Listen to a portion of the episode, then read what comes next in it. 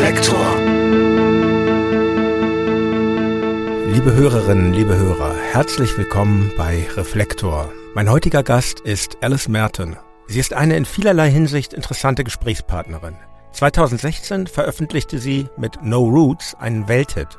Der Song über Herkunftslosigkeit spiegelt zweifelsfrei auch ihre eigene Biografie wider. Diese war in ihrer Kindheit und Jugend von häufigen Umzügen geprägt. Als Tochter einer Deutschen und eines Engländers lebte sie in Deutschland, den USA, Kanada und England.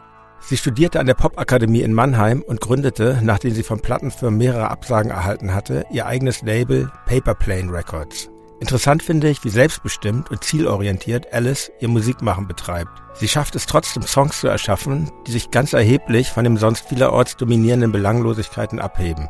Trotz aller Mainstream-Tauglichkeit ist ihre Musik weit entfernt von irgendwelchen seelenlos konfektionierten Formatproduktionen. Und ihr neues Album Sides mit Hits wie Vertigo beweist, dass Alice Merton ganz bestimmt kein One-Hit-Wonder ist. Bevor es jetzt mit dem Interview losgeht, an dieser Stelle noch ein kleiner Hinweis. Vielleicht habt ihr schon vom Mitgliederbereich meines Podcasts gehört, dem Club Reflektor.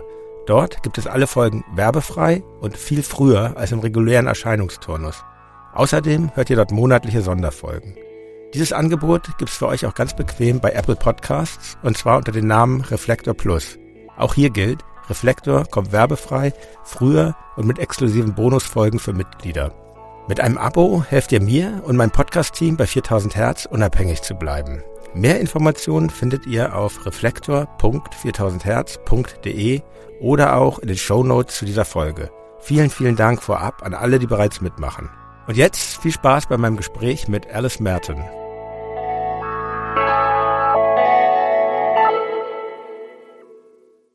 Ja, hallo, liebe Alice. Herz Hi. Herzlich willkommen hier bei Reflektor. Ich freue mich, dass du hier bist. Ich freue mich auch, dass ich hier sein kann. Du lebst nicht mehr in Berlin, habe ich äh, recherchiert, oder? Ich bin tatsächlich umgezogen letztes Jahr. Also ich habe tatsächlich noch eine Bleibe hier in Berlin, weil ich äh, oft beruflich hier bin. Mhm. Und wenn wir in Deutschland unterwegs sind, dann ähm, ist es super praktisch einfach hier dann äh, einen Ort zu haben, wo ich dann immer mich zurückziehen kann. Aber ich bin offiziell nach äh, London gezogen. Ha, und ja. schöner als Berlin, oder? Ohne gemein sein zu wollen, ehrlich. Berlin gegenüber. Ja, London ist schon sehr schön.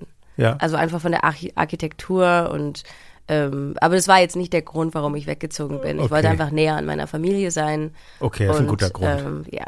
Und günstiger ist es auch, ne? Oh, viel günstiger. Die günstigste Stadt. Nein, das ist äh, ein Albtraum, wie teuer das ist dort. Aber äh, ich habe gesagt, ich mache es ein Jahr lang und dann schaue ich nach einem Jahr weiter. Okay, okay. Ja, wir sind jetzt, wir sitzen hier am 10. Juni und wenn dieser, diese Folge von Reflektor erscheint, ist auch schon dein neues, dein zweites Album, Sides, sagt man eigentlich Sides oder sagt man S-I-D-E-S? Sides, ja, Ist dann schon erschienen. Ähm, herzlichen Glückwunsch. Dankeschön. Ähm, vielleicht mal als Einstieg die Frage, wie war die Produktion an diesem Album im Vergleich zum ersten? Ähm, die Produktion bei diesem Album war tatsächlich einerseits einfacher, ähm, andererseits viel aufwendiger. Ähm, also beim ersten Album war es so, dass ich hauptsächlich mit einem Produzenten gearbeitet habe. Die Songs habe ich aber mit mehreren Leuten geschrieben, aber am Ende hat's halt ähm, habe ich zusammen mit einem Produzenten aus Berlin ähm, das Album fertig mhm. produziert. Und bei diesem Album war es so, dass ich mit diversen Produzenten gearbeitet habe zum ersten Mal. Und das war total schön, weil jeder Song ist dann, ist dann auch dementsprechend ein bisschen anders. Und ja, es sind sehr prominente Namen auch dabei, ne? Also bei, bei, bei dem ganzen Team Coase, Johnny Koffer, Matty Green, also die haben auch schon für. Ja, Matt Green hat's gemischt, er gemischt, war jetzt kein okay. Produzent. Okay, ähm, ja. Ähm, aber ja, ich meine, ich wollte einfach, ich habe ja auch mit super vielen aus Berlin, ähm, Hannes von den Bee Gees, mit dem mhm. habe ich gearbeitet, äh, Tim Morton, ähm, Moritz Pirker, Christian Tobias Neander. Kuhn, Tobias Kuhn ist auch dabei, Tobi oder? Kuhn, mhm. äh, mit ihm habe ich auch einen Song drauf. Ich wollte einfach eine Mischung machen, weil ähm, ich liebe es, mit neuen Leuten zu arbeiten. Das war für mich immer ein Grund, warum ich Songwriting liebe. Äh, ich habe mich nie gesehen als jemand, der einfach nur Sängerin ist und irgendwie dann so nur die Songs singt. Und ich finde, ich, ich selber bekomme Inspiration, wenn ich mit anderen Leuten arbeite. Und ähm, das war tatsächlich für den Produzenten mit dem ich das erste Album gemacht habe, der hat es gar nicht verstanden. Der meinte so, ey, du kannst ja nicht mit anderen Leuten arbeiten. Mhm. Und ich meinte so, hm, doch, weil ich, ich war ja nie irgendwie ähm, gesigned irgendwo. Ich war, ich habe nie irgendwie ähm, ähm, exklusiven Deal gemacht mit jemandem. Da sprechen wir auch noch drüber, über, über deine Firma auch, Paperplane. Ähm, aber wie, ähm, also wir mit unserer Band zum Beispiel haben sehr viel ähm, Konstanz. Wir sind als Band erstmal immer die gleiche Besetzung und wir mhm. arbeiten jetzt seit 2004 tatsächlich mit Ach, dem schön. gleichen Produzenten. Ja. Und das bringt, also diese Konstanz bringt ja auch was, wenn man sich gut kennt, finde ich so. Das erspart ja auch ein bisschen an Total. Kommunikation. Total. Und wie ist dir denn die Koordination gelungen? Oder wie kann ich mir das auch praktisch vorstellen? Warst du auch in ganz verschiedenen Studios dann wahrscheinlich? Ich war dann oder? wirklich auch in ganz verschiedenen Studios. Ich ja. meine, ich muss auch zugeben, ich, ich wollte ja weiterhin mit diesem Produzenten arbeiten. Ich wollte bloß auch mit zusammen mit anderen arbeiten, mhm. aber das war für ihn keine Option. Es war entweder ja. alles mache ich oder ich mache gar nichts. Das ist und manchmal schwierig bei Produzenten, oder? Wir haben also auch schon solche hab, Erfahrungen gemacht, wenn man dann was teilen will. Es kommt oft nicht so gut an. Ich, ich habe gelernt, es gibt echt, ich weiß nicht, ob es eine Ego-Geschichte ist oder ob es so eine Art Besitzgeschichte ist, aber ähm, ich habe für mich gemerkt, dass es sehr toxisch war, wenn ich mit jemandem arbeiten wollen würde und er mir dann sagt, ähm, ja, ich arbeite gerne mit dir, aber ich verschwende keine Zeit mit dir, wenn du sozusagen mit anderen Leuten arbeiten willst. Ähm, weil das schon, das finde ich ein bisschen übergriffig tatsächlich. Das, das war wirklich sehr übergriffig. Ja. Ich werde ganz offen und ehrlich darüber sprechen. Ich fand das ja. sehr übergriffig. Wir müssen ja den Namen nicht nennen, man ich, kann ihn recherchieren. Ich nenne, ich nenne keine Namen. Ich ja. nenne nie Namen, ähm, aber ich fand es sehr krass und unhöflich, mhm. ähm, dass ich wirklich, ich, ich habe lange mit dieser Person gearbeitet und wollte auch weiterhin mit dieser Person arbeiten. Ich wollte bloß auch die Freiheit haben, mit anderen Produzenten zu arbeiten, weil das total schön ist für mich, diese Erfahrung zu haben. Ich, mhm. ich bin, ich sehe mich in erster Linie als Songwriter. Und Songwriter arbeiten ja in diver mit diversen Produzenten oder Teams. Ähm, und und für mich war das total normal, aber trotzdem wollte ich weiterhin mit diesem Produzenten ähm, was kriegen, weil ich liebe seine Produktion. Aber wenn jemand dich irgendwie dann vor die Entscheidung stellt, entweder alles oder gar nichts, dann ist das einfach für mich eine sehr ungesunde Einstellung. Ja. Und ich finde, das sollte nicht so sein. Ich meine, ich bin ja auch sehr offen mit meiner Band. Mit meiner Band bin ich ja auch seit sechs, sieben, acht Jahren zusammen. Mhm. Sieben Jahre, warte mal. Wir haben uns 2000 13 kennengelernt. Ach, 13 ähm, schon, okay. Ja, ja, Krass. wir haben uns alle an der ja. Uni kennengelernt. Mhm. Und ähm, außer, also mein Gitarrist ist leider ausgestiegen, aber sonst sind wir halt immer noch dieselbe Besetzung. Mhm. Und ich liebe es die ganze Zeit, ein Team zu haben. Oder mein Manager habe ich auch 2013 an der Uni kennengelernt. Ja, da reden wir auch noch drüber, über dieses Duo, was ihr, was genau. ihr da genau. seid. Das finde ich auch ganz ja, spannend. Ja, es ist auch total ja. spannend. Ähm, also ich bin schon so ein Mensch, ich mag das, ein Team zu mhm. haben, ein Team zu sein. Und wie, wie fängst du an, dich für einen Produzenten zu interessieren oder für einen Co- Co-Songwriter, wie, wie wirst du auf Leute aufmerksam? Schaust du, was die gemacht haben oder wie passiert das? Oft ist es so, dass ich einfach ähm, mal Lieder höre und mhm. dann fällt mir auf, okay, die die Produktion ist geil oder irgendwas ist anders. Mhm. Ähm, und darauf schaue ich am meisten, dass einfach irgendwas mich catcht, was nicht so normal klingt. Also mir ist es eigentlich egal, ob sie super viele Hits oder was weiß ich gemacht haben, sondern ich achte eher auf Sounds, also mhm. ob sie, ob sie interessante Sounds ähm, verwenden in ihren Produktionen oder ob ich meine, dass es anders ist als das, was gerade so im Mainstream läuft. Das ist, glaube ich, so die erste, ähm, das erste Merkmal. Das ist auch, ähm, ja, erscheint mir sehr schlüssig, weil ich finde, deine Musik ist in der Lage, viele Leute anzusprechen, aber es ist, äh, aber es ist nicht so, also ich bin nicht so der Mainstream-Typ selber und ich finde manche Musik wirklich, wenn ich normal Radio höre, sehr anstrengend und so ist mir jetzt nie bei deiner Musik gegangen, sondern ich denke, das ist irgendwie was, was äh, viele Leute hören können, was aber irgendwie, genau was du auch gesagt hast mit den Sounds und so, was, ähm, was irgendwie sehr gut gemacht ist. Äh, auch, Dankeschön. Und ähm, ja, deshalb habe ich dich auch eingeladen, weil ich das irgendwie ganz spannend finde. Zunächst möchte ich mal ganz vorne anfangen. Mhm. Du bist ja in Frankfurt geboren, in Deutschland, genau. aber du bist da nicht geblieben. Du bist sehr oft umgezogen mit deinen Eltern. Kannst du mir erzählen, wie sich das gestaltet hat und was sich dann zur Musik gebracht hat in diesen ganzen Umzügen? Ähm, ja, ich meine, ich bin ja mit drei Monaten nach Amerika gezogen. Und dann. Drei Monate warst du erst genau, alt. Ich war okay. drei Monate alt. Also hast du nicht so viel Ver Erinnerung an Frankfurt. nee, leider nicht. Aber ich, ich war ja auch öfters jetzt in Frankfurt ja. und auch als Kind hin und wieder dort. Genau, ich bin dann nach Amerika gezogen und dann nach Kanada. Und in Kanada habe ich so den Großteil meiner Kindheit äh, verbracht, bis ich 13 war.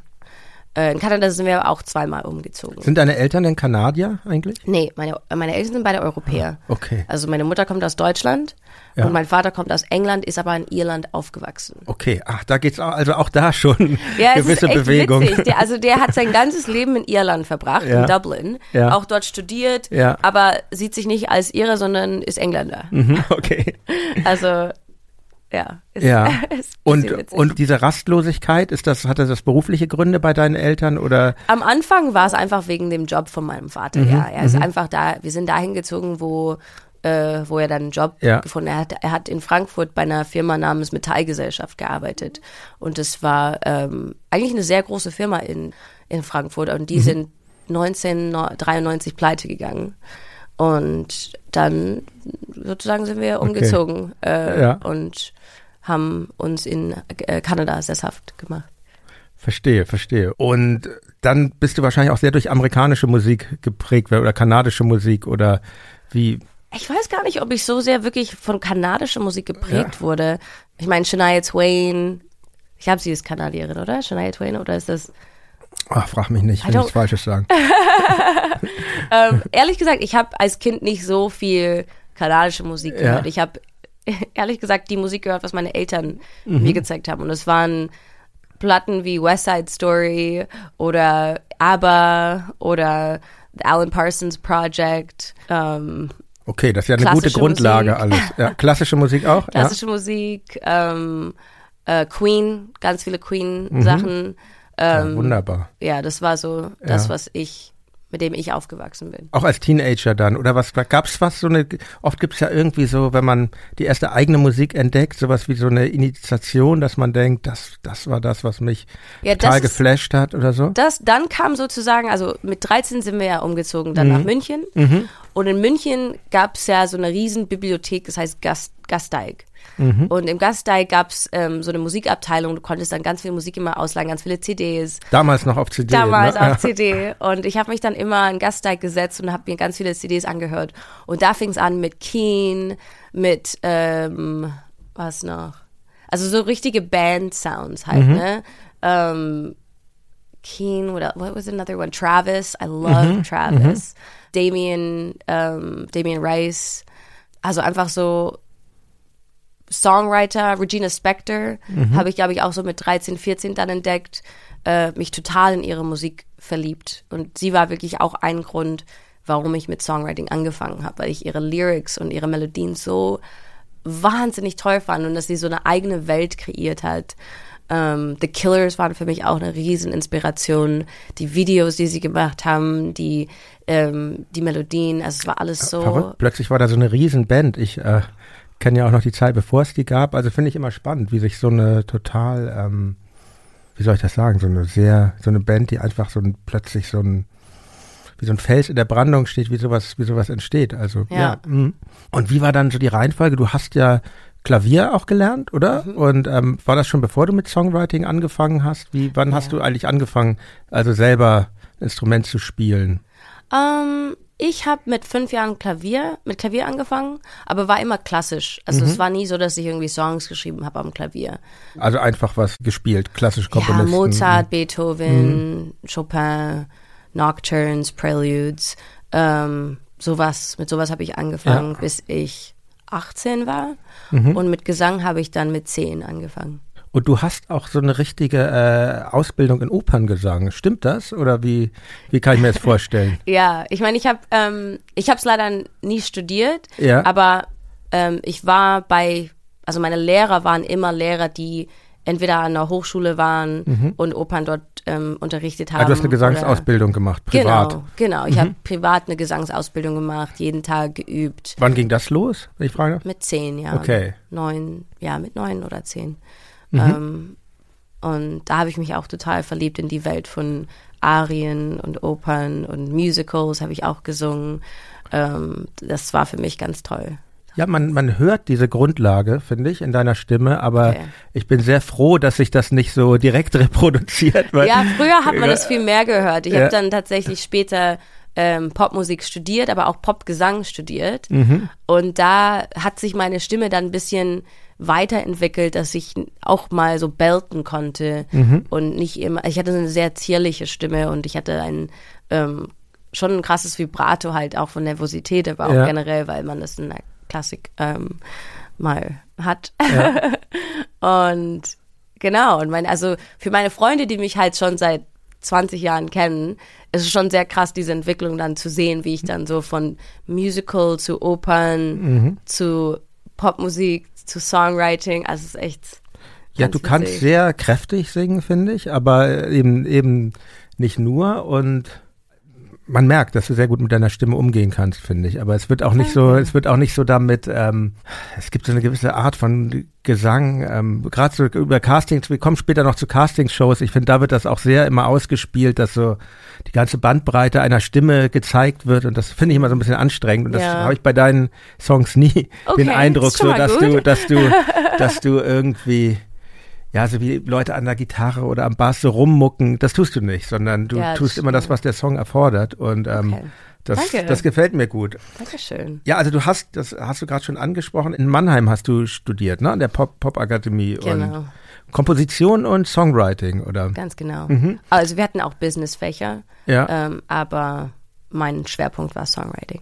Okay, und da macht man dann in diesem Schwerpunkt seinen Abschluss oder? Genau, du hast dann ein Abschlusskonzert, wo du deine Songs vorstellst, eine Band gründest. Mhm. Ähm, dann hast du aber auch andere Prüfungen auch, ähm, Artist Development und ähm, Theorie. Also das ist ja wie eine, eine normale, wenn du zum Beispiel Gesang studierst, hast du ja auch dann Abschlussprüfungen, Nebenfach Klavier oder Theorie, Gehörbildung. Also man muss alles. sich schon, man muss sich schon, man, man kriegt schon so einen umfassenden Einblick in alle Bereiche. So Auf stell ich mir- jeden Fall. Man kriegt auf jeden Fall einen Einblick in ganz viele Bereiche, ja. Mhm. Ich, ähm, ich spreche ja hier bei Reflektor viel mit Künstlerinnen und Künstlern, die, die Autodidakten sind. Auch, auch ich bin diesen Weg gegangen, allein schon, weil es weil es das gam, damals, als ich angefangen habe, gar, da gab es diese Pop-Akademien noch gar nicht. Ja. Und, ähm, und so Musiker aus meinem Bereich, aus dem Indie-Bereich und vor allen Dingen meiner Generation, die blicken meistens mit so einer gewissen Skepsis auf Nicht-Autodidakten. Das hat verschiedene Ursachen. Ich, ähm, ich will mich selbst auch von solchen Impulsen gar nicht freisprechen.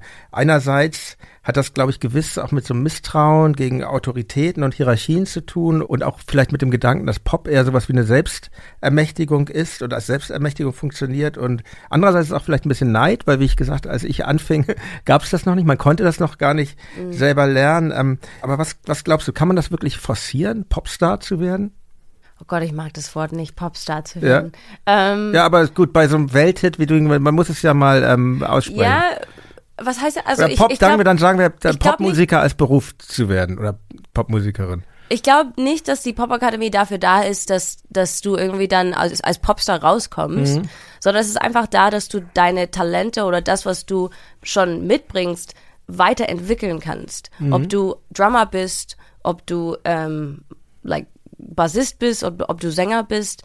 Ähm, für mich war es jetzt, also ich werde oft diese Frage gestellt, so, oh, like, kann man das wirklich beibringen? Es ist nicht so, dass du dort lernst, wie man einen Song schreibt. Das musst du schon mitbringen. Aber du lernst erstens dort eine Band kennen und das ist auch super Also ist schwierig auch viel mit manchmal. Netz, hat viel mit Netzwerken zu tun. Es ist auch. eigentlich nur Netzwerken. Mhm. Es ist so, du kannst zum ersten Mal ausprobieren, wie es ist, mit einer Band zu spielen. Ich wusste nicht, wie es ist, mit einer Band zu Mhm. spielen. Ich habe immer meine eigenen Songs auf Gitarre oder Klavier gespielt. Für mich war es total schön, als Songwriter zum ersten Mal für eine Band zu schreiben. Ich habe auch mit meinem Dad darüber gesprochen. Mein Dad meinte auch so, okay, Alice, du musst jetzt schon anfangen, Sachen zu schreiben für die Musiker, denen das Spaß macht. Die wollen Spaß haben auf der Bühne. Du kannst ja nicht einfach die ganze so zwei Stunden lang traurige Musik spielen. Ähm, und ich meine, kann man machen, wenn man eine National ist. ähm, aber ich, ich konnte zum ersten Mal einfach wirklich eine Band bei mir on stage haben. Ich konnte zum ersten Mal äh, wirklich so Popgesangsunterricht haben und schauen, okay, was kann ich alles mit meiner Stimme machen. Ich habe meine, meine Gehörbildungsfähigkeiten noch weiter entwickelt, äh, was eigentlich ganz cool ist.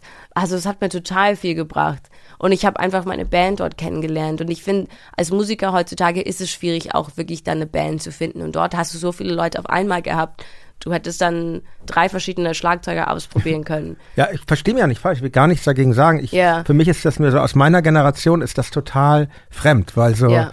wenn man Musik gemacht hat, gerade so in dem Genre wie ich, das, das war eigentlich was, äh, man hatte eine ziemliche Anti-Haltung gegen vieles. Und heute ist das ja. sehr karriereorientiert, was ich völlig okay finde. Und ich, ähm, ich kenne auch, ich hatte jetzt zum Beispiel auch schon mal einen Gast, Maike Rosa Vogel, die hat auch an der Popakademie studiert und macht aber eine sehr eigene Musik und deshalb erscheint mir jetzt auch schlüssig, was du sagst, dass das jetzt nicht unbedingt alles so auf Erfolg hingepolt ist. Ich finde wirklich nicht, dass ja. es alles so auf Erfolg hingepolt ist. Ich finde mhm. wirklich, dass es einfach, ähm, ich meine, jeder ist anders, ne? Jeder mhm. geht halt an die Pop Academy mit einer anderen Einstellung. Ich bin nie mit der Einstellung rangegangen, so, ich werde jetzt Popstar. Ich wollte auch nie Popstar sein. Ich wollte einfach Songs schreiben und diese Songs mit Leuten teilen. Mhm. Ich habe aus irgendeinem Grund dieses Bedürfnis. Ich kann es nicht erklären.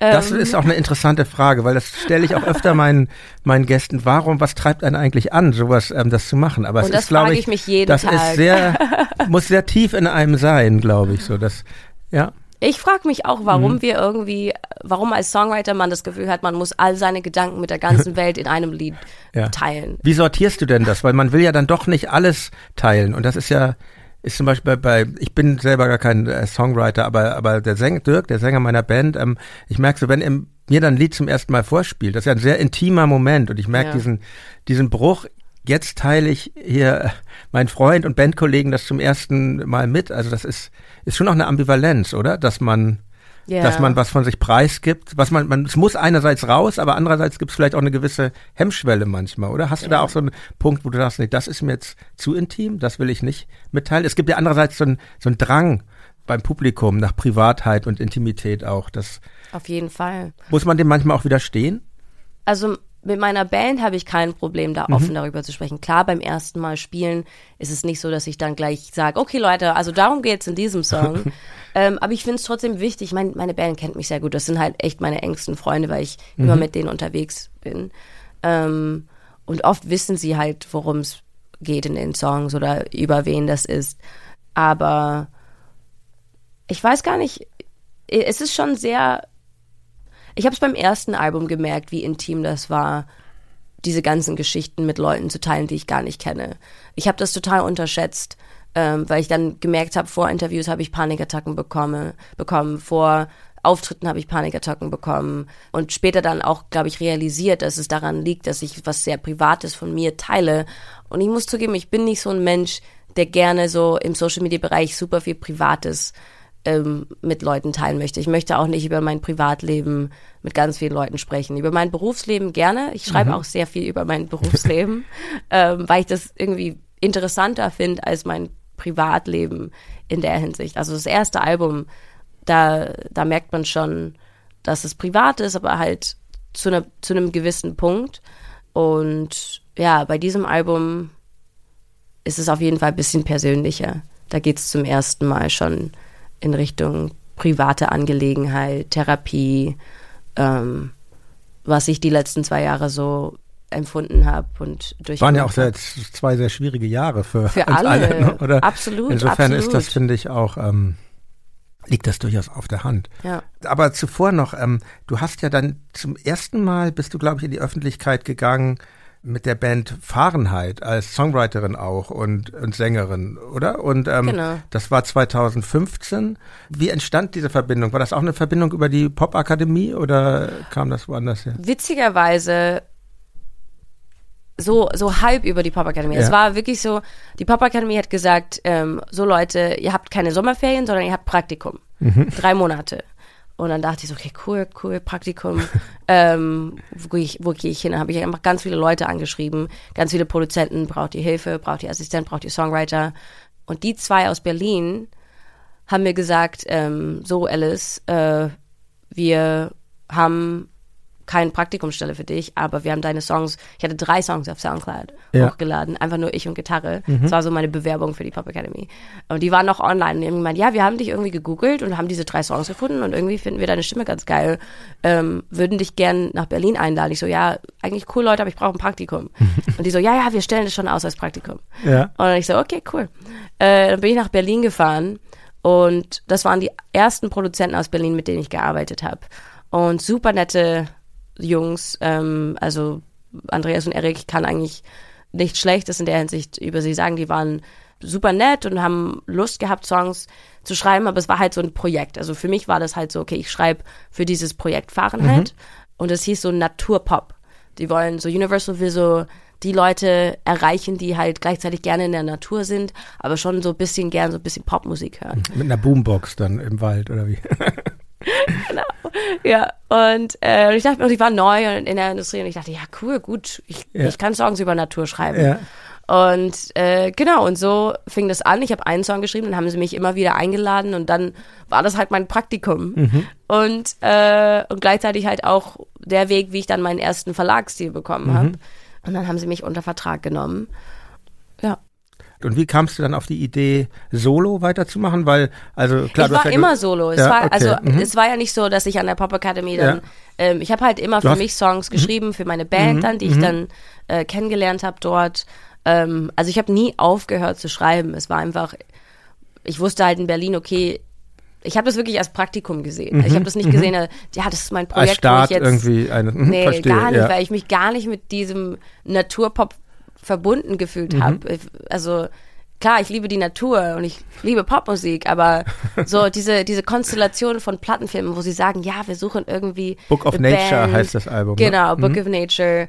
Ähm, das war halt eher ein ein gekünsteltes Projekt. Mhm wo man jetzt nicht irgendwie so eine Sängerin genommen hat, also wo man halt wirklich jemanden nimmt und sagt, okay, wir kreieren alles um dich herum. Und das war, das wusste ich schon immer, das ist, das bin ich ich. Ich schreibe mhm. gerne okay. dafür und ich gebe gerne meine Stimme dafür, ja.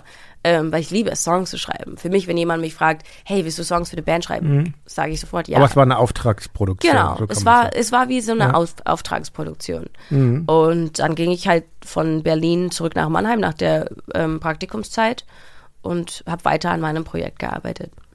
Ja, und dann, ähm, darüber müssen wir jetzt natürlich reden, auch wenn es schon eine Weile her ist. Ähm, dann kam das Lied, mit dem du an die Öffentlichkeit getreten ist, No Roots, also ein Welthit, kann man sagen. Ähm, ich glaube, allein bei YouTube sind es 300 Millionen Aufrufe. Also jetzt mal für die Hörerinnen und auch deine anderen Videos kommen so auf drei bis zehn Millionen Aufrufe jeweils. Also das für die Hörerinnen und Hörer zum Vergleich. So, ähm, das erfolgreichste Tokotronic-Video liegt bei etwa einer Million. Ein erfolgreicher Deutschrap-Act, nehmen wir mal KIZ, liegt ungefähr bei 60 Millionen, zum Beispiel mit Hurra, die Welt geht unter. Ich glaube, Capital Bra ist der erfolgreichste deutsche Rapper. Da sind es etwa 130 Millionen. Also nicht mal die Hälfte von No Roots, um auch nochmal nach ganz oben das abzugrenzen. Die allermeisten Klicks hatte ein Video namens Baby Shark Dance. Kennst du das? Ja, Baby Shark. ein wahnsinnig nerviges äh, Kinderlied. Ich glaube, es sind 10,6 Milliarden Klicks, aber es ist schon sehr beeindruckend. Sehr Ach, beeindruckend. Und, ähm, ja, aber dazu muss man auch sagen, ja. also die deutsche Musik hat ja, also bei, bei 60 Millionen Klicks ist es ja eigentlich noch beeindruckender, weil ich meine, ich mache ja englische Musik. Ja, okay, jetzt redest aber nicht klein. Es ist schon. Äh, wann, wann wusstest du, dass No Roots ein Mega-Hit werden wird? Wann war dir das klar? Merkt man sowas schon beim Schreiben irgendwie? Jetzt habe ich ja was Nein, ganz Besonderes oder beim Produzieren nicht. oder? Ich leider nicht. Vielleicht merken es ja, andere. Okay. Ich, ich werde so oft gefragt, so ja. Mhm wie schreibt man einen Hit, Alice? Und ich sage immer, ich habe keine Ahnung. Ich, hab keine, ich wusste auch damals nicht, dass No Roots einfach ein Hit wurde. Ich habe einfach zu Paul, meinem Manager, gesagt, das muss der erste Song sein, weil dieser Song stellt mich als Person, als Künstler vor, mhm. weil ich so oft umgezogen bin. Mhm. Ich wusste nicht, dass es so viele Leute auf der Welt gibt, die sich mit diesem Song identifizieren konnten und die auch die Ideen, die ich irgendwie mit eingebaut habe, cool finden würden. Ich wollte immer, also ich habe die Idee mit No Roots schon vor der Session gehabt. Ich wusste, ich habe so viele Wörter aufgeschrieben. Gypsies in the Night war schon aufgeschrieben, No Roots und ich wollte unbedingt so ein, so ein Hooligans Choir haben, die so Roots mhm. ganz laut ja. schreien. Und dann kam ich in die Session und zuerst entstand es so am Klavier, so mit drei, vier Akkorden. Und dann kam äh, der Produzent mit, ähm, mit dieser richtig geilen Bassline. Und ich dachte mir so, ja, ey, wollte ich sagen, ich bin ja Bassist, das ist, äh, das ist, die ist halt sehr gut. Die ist sehr, sehr geil. Die ist sehr, sehr geil. Ja. Und, ähm, und ich wusste halt, dass es irgendwie, ich wusste, dass der Song für mich was bedeutet und ich fand den total cool ähm, damals, aber ich wusste nicht, dass er, dass er wirklich, dass ich dann auch eingeladen werden würde, in andere Länder zu spielen. Und das war alles eine sehr große Überraschung. Ja, im Text heißt es, um, ähm, I built a home and wait for someone to tear it down, then pack it up in boxes, head for the next town running und dann später I've got no roots, but my home was never on the ground. Also es ist ja schon durchaus ambivalent. Eigentlich jetzt kein reiner Party-Hit, sondern auch hat auch was Bedrücktes, aber andererseits auch diese Freiheit, die diese, ähm, die diese Heimatlosigkeit, kann ich Heimatlosigkeit nennen, was du so spürst? Oder? Auf jeden Fall. Ich meine, es war auch, als ich es am Klavier gespielt habe, ein super trauriger Song. Mhm. Ähm, und deshalb fand ich es umso witziger, als wir dann eher so Drum and Bass dazu getan mhm. haben, dass der wirklich so so dancy war. Mhm. Für mich war der halt einfach sehr es war meine Lebensgeschichte, aber es war so ein bittersweet mhm. Lebensgeschichte. Mhm. Es war so, ich war sehr verwirrt ganz, ganz ja. lange und auch sehr deprimiert darüber, weil ich einfach nicht wusste, wo mein Zuhause war. Mhm. An Weihnachten ging ich nicht zurück nach München, wo all meine Freunde dann aus Deutschland zurückgegangen sind, sondern ich bin immer nach, weil wir sind dann wieder umgezogen nach England. Und ich habe dann nur meine Familie gesehen an Weihnachten. Warst du eigentlich auch manchmal sauer auf deine Eltern wegen dieser ja, ständigen Umzüge? Ja. Ach, die ersten zwei, drei Monate in Deutschland mhm. war ich total, ich habe jede, jede Nacht geweint. Mhm. Ähm, mir ging es wirklich nicht gut. Nach zwei Jahren haben wir auch eine Familienabstimmung gemacht, ob wir in Deutschland bleiben oder ob wir zurück nach Kanada ziehen. Und ich war 100 pro für zurück nach Kanada. Mhm. Ich hatte wirklich die Nase voll von Deutschland. Ich war so, ey, bayerisches Gymnasium hasse ich. Ähm, ich kann nicht, ich kann nicht die Person sein, die ich war. Ja ich, ich, lieb, ich liebte meine Gesangslehrerin aus Kanada, auch meine Klavierlehrerin. Mhm. Und klar, ich hatte, ich habe richtig gute Lehrer dann später auch gefunden in München äh, für Gesang und für Klavier, aber ich hatte wirklich das Gefühl, dass sie mein Leben ruiniert hatten. Ich hatte wirklich das Gefühl, ähm, euch macht es Spaß, dass ich ständig rausgerissen werde. Ja, du musst ja immer bei Null wieder anfangen. Genau. Und mhm. jetzt noch mit einer Sprache, die ich halt auch gar mhm. nicht schön fand. Mhm. Ich habe auch immer meiner Mom damals gesagt, ich werde nie Deutsch sprechen. Ich brauch's nicht. Ich will kein Deutsch sprechen. Kannst du dir eigentlich vorstellen, ein Lied mal in Deutsch zu singen? Nee. Ich werde das auch oft gefragt. Nee, ich werde kein Lied auf Deutsch sprechen. Also ich kann, sorry, ich kann für den jetzigen Zeitpunkt ja. darüber sprechen, aber ich weiß jetzt nicht in zehn Jahren. Vielleicht wird in zehn Jahren eine Schlager Hymne Alice Merton geben, weiß ich nicht. Who knows? Und The sag, future is open. Äh, und sag mal, ähm, als ihr dann im Studio wart, gab es dann irgendwann diesen Moment, wo ihr dann gemerkt habt, das ist was Besonderes? Ich muss, ich muss hier zum Beispiel denken, ich hatte ja mal Marian Gold von Alphaville zu Gast. Ja. Und der hat mir erzählt, dass sie Forever Young, äh, also diesen Wahnsinnshit irgendwie im Kinderzimmer eines Bandmitgliedes aufgenommen hatten und dann irgendwann merkten sie aber, das ist jetzt was, das ist jetzt was anderes als den Rest, den wir hier gerade machen. Ja. Gab es diesen Moment bei No Roots auch oder kam das erst später, als, man, als du dann dachtest, das muss die erste, erste Single sein, das erste Video? Ehrlich gesagt kann ich mich an total wenig erinnern. Mhm. Ich weiß, ich kann mich an die Session erinnern, wo wir alles so aufgenommen haben und wo wir Bass eingespielt haben. Und dann kann ich mich erinnern an den Moment, wo wir im Auto saßen und es gehört haben und irgendwie überlegt haben, ja, vielleicht müssen wir doch da was ändern. Ähm, aber es, ich glaube, es gab wirklich nie einen Moment, wo ich dann dachte, ah, das ist jetzt, das war ein besonderer Moment. Mhm. Für mich war es schön, weil ich endlich so die ganzen Ideen, die ich gesammelt habe davor, ähm, zusammenfassen konnte in einem Song. Und ich dachte mir so, ah, ist cool, ist cool geworden mhm. irgendwie mit diesen Chants von Roots und, und auch wir haben lange nachgedacht, wie können wir dieses uh, uh, uh. Wir hatten vorher irgendwie so ein anderes Uh, was so ein bisschen wie Moves Like Jagger geklungen hat und deshalb wussten wir, okay, das können wir nicht nehmen, sonst werden wir verklagt. ähm, äh, und Gerade die Rolling Stones sind da klagefreudig. siehe, The Worth, ja. Bittersweet Symphony. Ja. ja. Mhm. Aber sonst, ähm, ich kann nur für mich sprechen. Ja. Ähm, vielleicht war es für, für den Produzenten, mit dem ich gearbeitet habe, vielleicht wusste er das. Ich persönlich wusste es nicht. Und ich weiß es immer noch nicht mhm. tatsächlich. Mhm. Auch bei Why So Serious, was in Deutschland irgendwie auch echt, jedes Mal, wenn wir spielen, lieben es die Leute.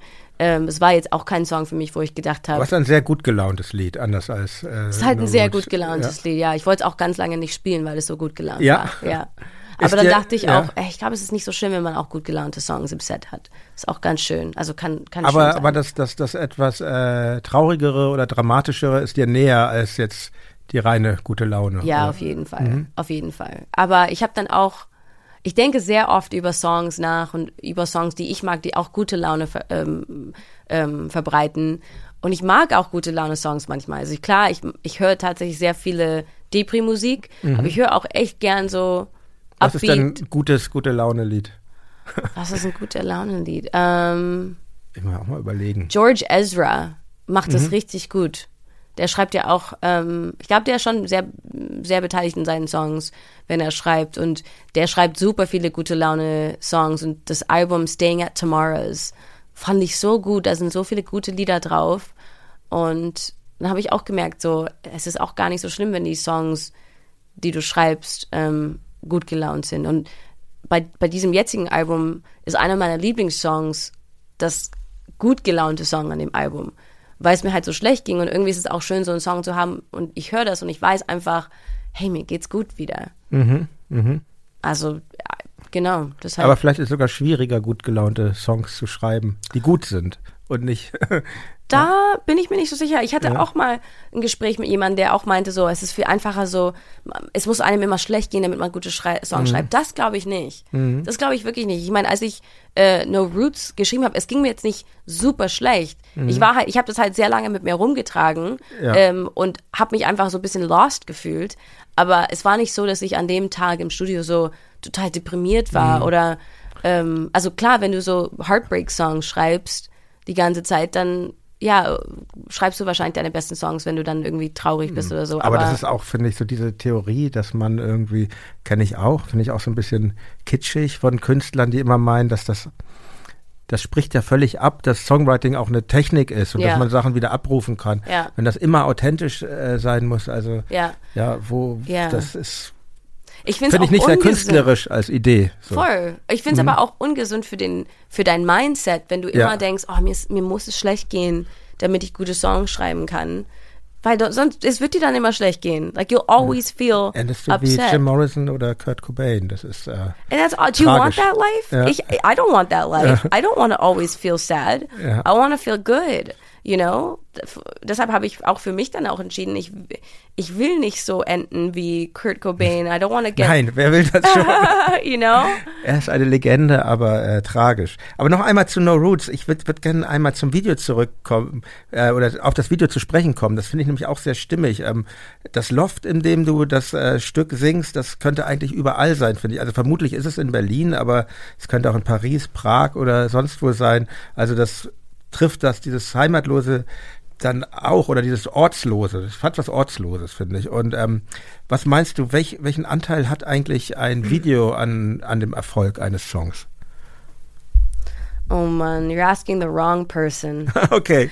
I- Musst du ja auch nicht, also wenn, also ich, Ich meine, im Nachhinein, wenn ich gewusst hätte, dass dieses Lied so Ja. abgeht, hätte ich Ja. natürlich irgendwie versucht, so einen Kredit aufzunehmen und ein bisschen mehr Geld in dieses Video reingesteckt. Ich glaube, wir haben genau 3000 Euro oder so in dieses Video gesteckt, weil das wir ist doch kein das Geld Gute, hatten. dass es dann, ähm, dass nicht alles äh, immer teuer sein muss, oder? Auf jeden Fall. Auf Mhm. jeden, ich meine, wir, wir haben ja auch unser ganzes Geld, und das war jetzt nicht super viel Geld, in Promo und das Video und Fotos in die ganze EPK mm-hmm. heißt es, glaube mm-hmm. ich. EPK, äh, ja, yeah, a word that you'll only use, like no one knows what it is, but Electronic Press Kit. There we das ist go. immer, äh, die Plattenfirmen sagen ja immer hier, äh, wir müssen noch das EPK machen. Wir machen auch immer diese EPKs und ich denke, wer, I know. wer benutzt eigentlich Who diese the fuck EPKs? cares what an EPK is and knows what an EPK is? Like, Ja. just use the language EP Ja. or a little bit of a like a, a I don't know. don't use the word EPK. It just ah, it sounds so fucked up. anyway, ah, wo sind wir denn stehen geblieben? Beim, beim Video. Und Ach so, ist, beim ähm, Video, Aber, genau. aber, aber wir können, äh, was mich auch interessiert, das kam ja gleich bei euren eigenen Label raus, bei deinem Label, dass du mit dem, ähm, Genau. Äh, Entschuldigung, wie ist der äh, Paper Plane Grauma- Records. Inter Ach so, mit Paul Grauwinkel. Paul Grau Grauwinkel Der zusammen gegründet hat, Grauwinkel, der auch ähm, an der Popakademie den du dort kann, kennengelernt hast. Genau. Aber habt ihr euch nicht zunächst bei Plattenfirmen be beworben oder wie war Ja, da die total. Resonanz? Das ja. war der Plan. Ja. Ich habe ja, ich habe ja auch dieses EPK Ja. vorbereitet. Ich habe ja Songs aufgenommen. Ähm, Ich habe äh, Fotos gemacht Ja. und ich war dann so, here it is, guys. This Mhm. is me. Sign me. Ja. Und wie es halt ist mit Plattenfirmen, ist es immer so, es dauert immer alles ewig und manche hatten Interesse, dann haben sie das Interesse verloren. Manche hatten Bock, dann hatten sie keinen Bock mehr. Manche haben gesagt, ja, wir finden einen Song cool, der Rest ach, ist nicht geil. Und ja, dann waren Paul und ich so, wir hatten, glaube ich, ich glaube, es gab ein entscheidendes Meeting für uns. Es war das Meeting mit Universal. Und da hat der Head of Universal, glaube ich, von Europa oder von Deutschland zu uns gesagt, wir wissen eigentlich auch nicht wirklich, was funktioniert und was nicht. Aber nur so unter uns. Ähm, vielleicht klappt es, vielleicht nicht, aber wir können euch nichts versprechen. Vielleicht läuft, also vielleicht kriegen wir da einen Deal zusammen. Und ich weiß auch, wie ich aus dem Meeting gekommen bin und ich dachte so, Gott, der Chef von Universal sagt zu mir, er weiß nicht, ob es funktioniert oder nicht. Und er hat eigentlich keine Ahnung, was er wirklich macht. Warum sollte ich dann meine Musik dann, like, why should I give my mhm. rights to them? Und ähm, klingt unverbindlich, auf jeden Fall. Ja, ja voll. Und wir sind bei Universal übrigens. Ach, ihr seid bei Universal. Aber also, wir können hey, da offen drüber sprechen, weil ich, ähm, ich habe da, look, I ich bin, ich bin, nicht bei Universal, nur meine Band. Ja, also ja. Ich, äh, Jeder macht gute oder schlechte Erfahrungen mit Plattenfirmen. Und ich habe einfach leider nur schlechte Erfahrungen gehabt. Hm. Wir ähm, haben auch nicht bei Universal angefangen. Also wir waren erst bei einer Indie-Plattenfirma und ja. dann ähm, wäre jetzt zu kompliziert die Geschichte, wie wir, wie wir zu Universal kamen und wieder weg und wieder hin. Aber ähm, jetzt sind wir da sehr zufrieden. Aber, Perfekt. aber wenn du äh, sprichst du, hast du noch mal mit jemand von Universal gesprochen, so nach dem Erfolg von? Ich glaube auf jeden Erfolg? Fall. Naja, ja. die haben ja danach auch angerufen und gefragt, mhm. hey, äh, wir haben da Interesse. Ja. Also es war jetzt nicht so, dass ich irgendwie alle abgeschottet und gesagt habe, ah nee, sorry. Ähm, wir haben auf jeden Fall Kontakt gehabt und ich habe auch gar kein Bad Blood oder so mit denen. Mhm. Klar, eine Zeit lang war ich echt so ein bisschen genervt, weil ich einfach, ich wollte nur einen Record Deal. Ich wollte einfach, dass mhm. irgendein A&R kommt und sagt, Alice, ich glaube an dein Projekt, ähm, ich würde dich gern sein. Und ein paar, ein paar coole gab's. Ähm, aber es hat irgendwie nie gereicht. Mhm. Es hat dann immer beim obersten Chef dann nicht funktioniert, der dann gesagt hat, sorry, ich sehe es nicht. Ähm, die Geschichte ist doch jetzt auch viel besser mit der eigenen Plattenfirma. Das ist doch total. Es ist schon eine sehr coole toll. Geschichte. Es und, ist auf jeden Fall eine sehr eigenartige seid, Geschichte. Wie, wie kann ich mir das vorstellen? Ihr Firmensitz ist in Berlin, oder? Ja. Und ähm, Paul lebt auch in Berlin. Paul dann. lebt auch in Berlin. Mhm. Und habt ihr, habt ihr dann Angestellte oder wie, wie, wie ist die Firma so aufgestellt? Ja. Du, ähm, ihr macht ja nur äh, deine Musik, ne? Ihr habt jetzt keine anderen Acts. Bis jetzt haben wir noch keine anderen Acts mhm. gesigned. Genau, wir machen Kann man sich bei euch bewerben, wenn jetzt hier irgendwie talentierte Musikerinnen und Musiker zuhören? Ja, ich meine, ehrlich gesagt haben wir gerade noch nicht die Kapazitäten mhm. in der Firma, dass wir sagen können, wir können super viele Acts machen. Wir sind jetzt, glaube ich, zu viert oder so. Ja. Ähm, klar, wir haben externe Teams in verschiedenen Ländern, die Promo machen und so, aber ich würde noch warten, bis ich jetzt jemanden signe, damit ich auch, ich will ja auch Zeit investieren in diese Person. Mhm. Und gerade finde ich sehr schwierig, dann mich auf mehrere Sachen zu konzentrieren. Ich bin wirklich so ein Mensch, ich habe Tunnel Vision. Ich kann mhm. mich auf eine Sache konzentrieren und sonst alles andere. Das ist auch sehr gesund, finde ich. Ah, ich finde es, also ich finde es ja. schade. Ich finde so, so Typen wie so Ed Sheeran oder so, habe ich das Gefühl, die können einfach so tausend Sachen gleichzeitig machen. Ähm, ja, oder so aber Typen was wie. kommt bei raus? Nein, nichts gegen Ed Sheeran. ich war, also nur so nebenbei, ich war früher ein riesen Ed Sheeran-Fan. Die zwei ersten Alben. Ich kenne ihn gar nicht allen, gut. Ich weiß gar nicht, wovon ja, ich rede, aber. Aber die, also seitdem er Shape of You rausgebracht hat, was sein erfolgreichster Song ist. Mhm hat er mich verloren als Fan. Ja. Und das macht mich persönlich traurig. Ich denke immer, das ist so bescheuert. Das ist total bescheuert. Ich gönne ihm das total. Ich gönne mhm. ihm seinen Erfolg. Aber aus irgendeinem Grund, so, die, die Musik catcht mich einfach nicht mehr. Fans sind so oft sehr ungnädig, oder? Die sagen, früher ja, aber heute nein. Ja, und, es ist, und ich frage mich dann auch, ob es auch so, so also ob meine Fans das dann auch so machen werden, dass sie dann sagen, ja, das erste Album war das mhm. Beste, ja, zweites, drittes war einfach alles Schrott und so. Das ist echt total interessant. Viele Fans haben, glaube ich, Probleme, ähm, das Objekt ihres Begehrens zu teilen mit anderen. Aber was, was mich nochmal interessiert mit der, ähm, mit eurer Firma Paper Plane ähm, Records, ist es nicht auch äh, gefährlich, wenn das Geschäftliche zu nah an die Kunst kommt? Also du weißt du, was ich meine? Ja, ja, total. Ja, in einem Wort würde ich sagen, ja, es ist gefährlich. Ähm, aber ich würde, glaube ich, dem widersprechen und sagen, es ist auch sehr wichtig, dass du auch Insight hast mhm. in diesem Geschäft. Weil du siehst ja viel später, wie oft Künstler ihr Management, ihr Label verklagen, weil sie einfach nichts damit verdient haben oder weil du siehst, da war einfach keine Transparenz. Und in dem, was wir machen, ist einfach volle Transparenz. Mhm. Ich sehe alles, was reinkommt, alles, was rausgeht. Ich bin bei Budgetplanung dabei. Interessierst weiß, du dich auch für Excel-Tabellen? Ich interessiere mich auch für Excel-Tabellen. Wirklich? Ich meine, muss man, also muss man ja auch, bei, bei Budgetsachen muss man ja auch einfach äh, Excel-Tabellen machen und schauen, okay, wo kann ich Geld ausgeben. Mhm. Bei, ich habe oft das Gefühl, dass Künstler nicht wirklich wissen, wenn sie zum Beispiel ein Musikvideo machen und sagen, ach, es ist total scheiße geworden, ich will das nicht. Die wissen nicht, wie viel Arbeit und Geld da reingesteckt wurde. Klar, ich meine, ich, ich würde auch kein Mu Musikvideo veröffentlichen wollen, was ich nicht gut finde. Aber deshalb bin ich so sehr in der Planung immer dabei und weiß einfach im Voraus, okay, wie werden die Bilder aussehen, was mhm. stelle ich mir vor, wer soll es machen, wie schneiden wir das. Ähm, und im Schnitt kann man tatsächlich sehr viel retten oft. Aber ich finde es schade, wenn Künstler einfach kein Gefühl mehr darüber haben, wie viel Geld sie sozusagen dann wegschmeißen oder dass sie es nicht zu schätzen wissen, was das alles kostet, wie viel es kostet, auch so einen Song ans Radio zu bringen, wie viel es in Amerika kostet, einen, Song überhaupt ans Radio zu bringen, was da für Budgets gemacht werden müssen. Das sind Sachen, die ich davor nicht gewusst hätte und wenn ich wahrscheinlich nur als Künstler gesigned wäre, würden mich wahrscheinlich gar nicht interessieren, weil eine Plattenfirma ja, sagt, ja. du sollst dich nur auf deine Kunst konzentrieren, mach dir wegen allem anderen keine Sorgen, einfach deine mhm. Kunst, die Musik. Viele wissen, haben ja wirklich gar keine ähm, Vorstellung von, wie die Mechanismen überhaupt sind. Die genau. freuen sich dann irgendwie für irgendeinen Pressetermin in ein großes Fünf-Sterne-Hotel gesteckt zu werden und, äh, und verstehen nicht, gar nicht, dass ihnen das wieder in Rechnung gestellt Ja, ganz genau. Also ja, also es ist eine genau. Gratwanderung, finde ich, weil ich habe das auch bei Freunden erlebt, die dann ihre eigene Firma gegründet haben, die dann wirklich ähm, ja sehr viel Druck irgendwann hatten. Also solange es läuft, ist ja alles alles Solange gut. es läuft, ist und, alles cool, ähm, aber wenn es dann nicht läuft, und mhm. es wird auch so sein, auch bei uns wird es Alben geben, ich werde auch Alben rausbringen, die nicht erfolgreich sind und das ist Ach, okay. Sag das doch nicht. Doch, ist, aber es ist die Wahrheit. Aber nicht jetzt intendiert und gezielt. Nein, es ist natürlich nicht gezielt, ja. aber es ist einfach, es gehört mhm. zum Leben. Mhm. Und ich mache diesen Job nicht, weil ich dann immer Erfolg haben will. Mhm. Ich mache diesen Job, weil ich Songs liebe. Ich habe so viel Respekt vor Songwriting. Das ist ein guter Fokus und, auf jeden Fall. Ja, und ich mhm. liebe es vor Leuten zu spielen. Und ich muss auch damit rechnen, dass es irgendwann auch nicht gut laufen wird. Und das ist okay. Weil ich sehe auch Künstler, die ich liebe, die haben dann drei Alben, die dann unerfolgreich sind und dann ist das vierte Album plötzlich erfolgreich.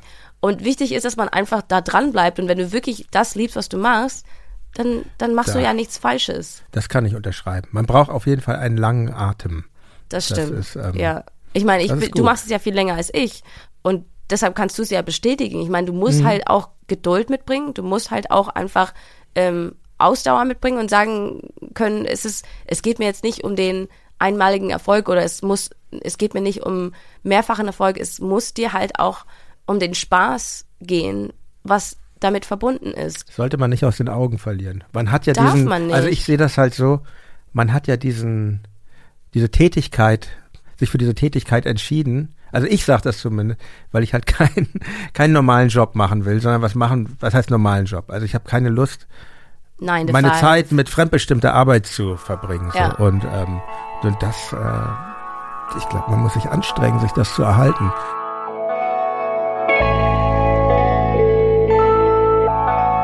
Eine kurze Unterbrechung. An dieser Stelle nochmal der Hinweis auf den Mitgliederbereich meines Podcasts, den Club Reflektor und Reflektor Plus bei Apple Podcasts. Dort warten werbefreie Episoden und jede Menge Bonusfolgen auf euch. Mit ganz besonderen Gästen, die nicht unbedingt immer selbst Musiker sind. Rudi Ross ist so ein bisschen so ein Freiwild-Typ, oder? und wie, ähm, warte mal, wie, wie heißt denn nochmal Kater Carlos Frau? Trudi? Ja, Trudi, ja klar, genau, Trudi. Weil die ist, die ist super. Gut. Ja, die ist gut. Ja. Ich war im Karmers Türsteher, weil der zu voll war, während das St. Pauli Vereinsheim wenig Zulauf hatte, weil die kamen die Leute rüber, um mir zu sagen, die Platte springt da. Die Platte springt. Wie Auch, jetzt? Ja. weil die Musik so Ein komisch Wieder war, oder? Ja, weil die Musik nicht verstanden wurde als das, ah, ja. was sie sollte. Ich habe nie Punk gehört, aber... Verachtest du eigentlich Punk? Nee, überhaupt Aber Rockmusik nicht. verachtest du, oder? An sich, ja. Also eine bestimmte Art von Rockmusik verachte ich, ja. Auf jeden Fall. Also das einzig Gute an der bekackten Pandemie ist, dass ich seitdem wieder zum Gitarrespielen komme. Gut, sehr so. gut. Äh, also Brotbacken hat nur zwei Wochen gehalten und Italienisch schiebe ich Die auch noch immer. Auch, gibt doch Golden Toast. das waren ein paar Eindrücke aus den Reflektor-Bonusfolgen. Schaut euch die verschiedenen Pakete einer Mitgliedschaft bei Steady oder Apple Podcasts gerne mal an. Alle Informationen findet ihr in den Shownotes dieser Folge und auf reflektor.4000herz.de. Ihr könnt mich aber auch ohne Premium-Mitgliedschaften unterstützen, und zwar indem ihr Reflektor weiterempfehlt. Entweder mündlich oder auch gerne auf Twitter, Facebook oder Instagram. Oder noch besser mit einer Rezension auf Apple Podcasts. Am liebsten natürlich mit einer 5-Sterne-Bewertung. Und noch ein kurzer Hinweis. Es gibt jetzt übrigens die Reflektor Musik-Playlist nicht nur auf Spotify, sondern auch auf diversen anderen Streaming-Diensten. Zum Beispiel Apple Music, Deezer oder Tidal. Die entsprechenden Links findet ihr in den Shownotes dieser Folge. Ich danke euch für eure Aufmerksamkeit und jetzt geht's auch schon weiter mit meinem Gespräch mit Alice Merton.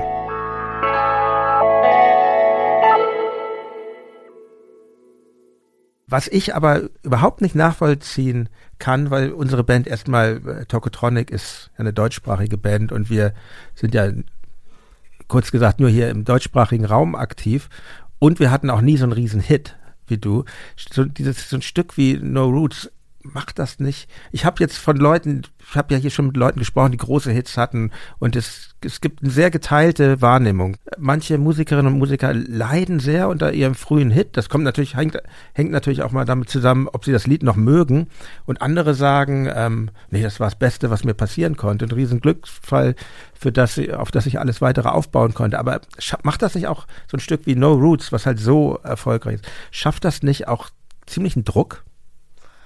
Es kommt darauf an, ob du selber diesen Druck sozusagen zulässt. Mhm. Also so ein Song wie No Roots, ich wusste nicht, dass er so abgehen wird. Mhm. Und ähm, und es war tot, also ich sehe es tatsächlich wie das zweite, die zweite.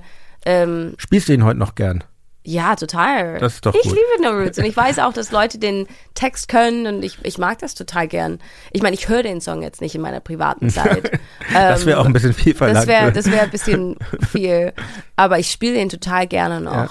Und ich freue mich einfach, dass der, dass der erste Song, der wirklich dann so abging bei uns, der, der Song ist, der halt, ähm, ja, der halt über meine Lebensgeschichte ist und nicht irgendwie über ein Breakup, was ich dann ständig irgendwie wiederholen muss. was man immer wieder Kopf. aufrufen muss dann. Genau, auch wie so eine Narbe, die du immer wieder Ja, so ja. Auf, aufmachst. Ja, ja. Ähm, nee, ich finde, also wenn ich wirklich ganz ehrlich bin, klar, wenn du es zulässt, dass du denn immer denkst, okay, ich muss nachliefern, der nächste Song muss dann so No Roots werden, klar, dann macht dir Musik machen keinen Spaß mehr. Mhm. Und ich hatte auf jeden Fall Zeitpunkte in meinem Leben, wo ich echt so gedacht habe, werde ich jemals irgendwas Größeres schreiben als No Roots? Vielleicht nicht. Es kann schon sein, dass, dass ich es nicht machen werde. Aber ich finde es nicht schlimm, weil No Roots hat eine, eine Riesentür für mich aufgemacht. Du hast es ja auch schon gemacht. Du hast den Erfolg ja da auch schon gehabt. Ich hab Sehr den, früh dann, hab, ne? Natürlich. aber ja, mit dem ersten Song, was halt verrückt. Also klar, ich habe ja super viele Songs davor schon geschrieben, Mhm. aber der erste so richtige Veröffentlichung mit Plattenfirma, Mhm. auch wenn es meine eigene war, aber trotzdem mit irgendeiner Plattenfirma. Und ähm, und weißt du was? Ich ich habe gelernt für mich, you gotta choose your battles with yourself. You know, you can't hate yourself or hate your songwriting or not write another song for the rest of your life because you don't think you're ever going to write the next biggest hit. You just have to continue what you do and I'm ich habe so Glück, dass ich einfach eine coole Band habe, mit denen ich immer noch befreundet bin und die ich seit Uni-Zeiten kenne. Ähm, ein cooles Team um mich herum und dass wir auch eingeladen werden zu Festivals.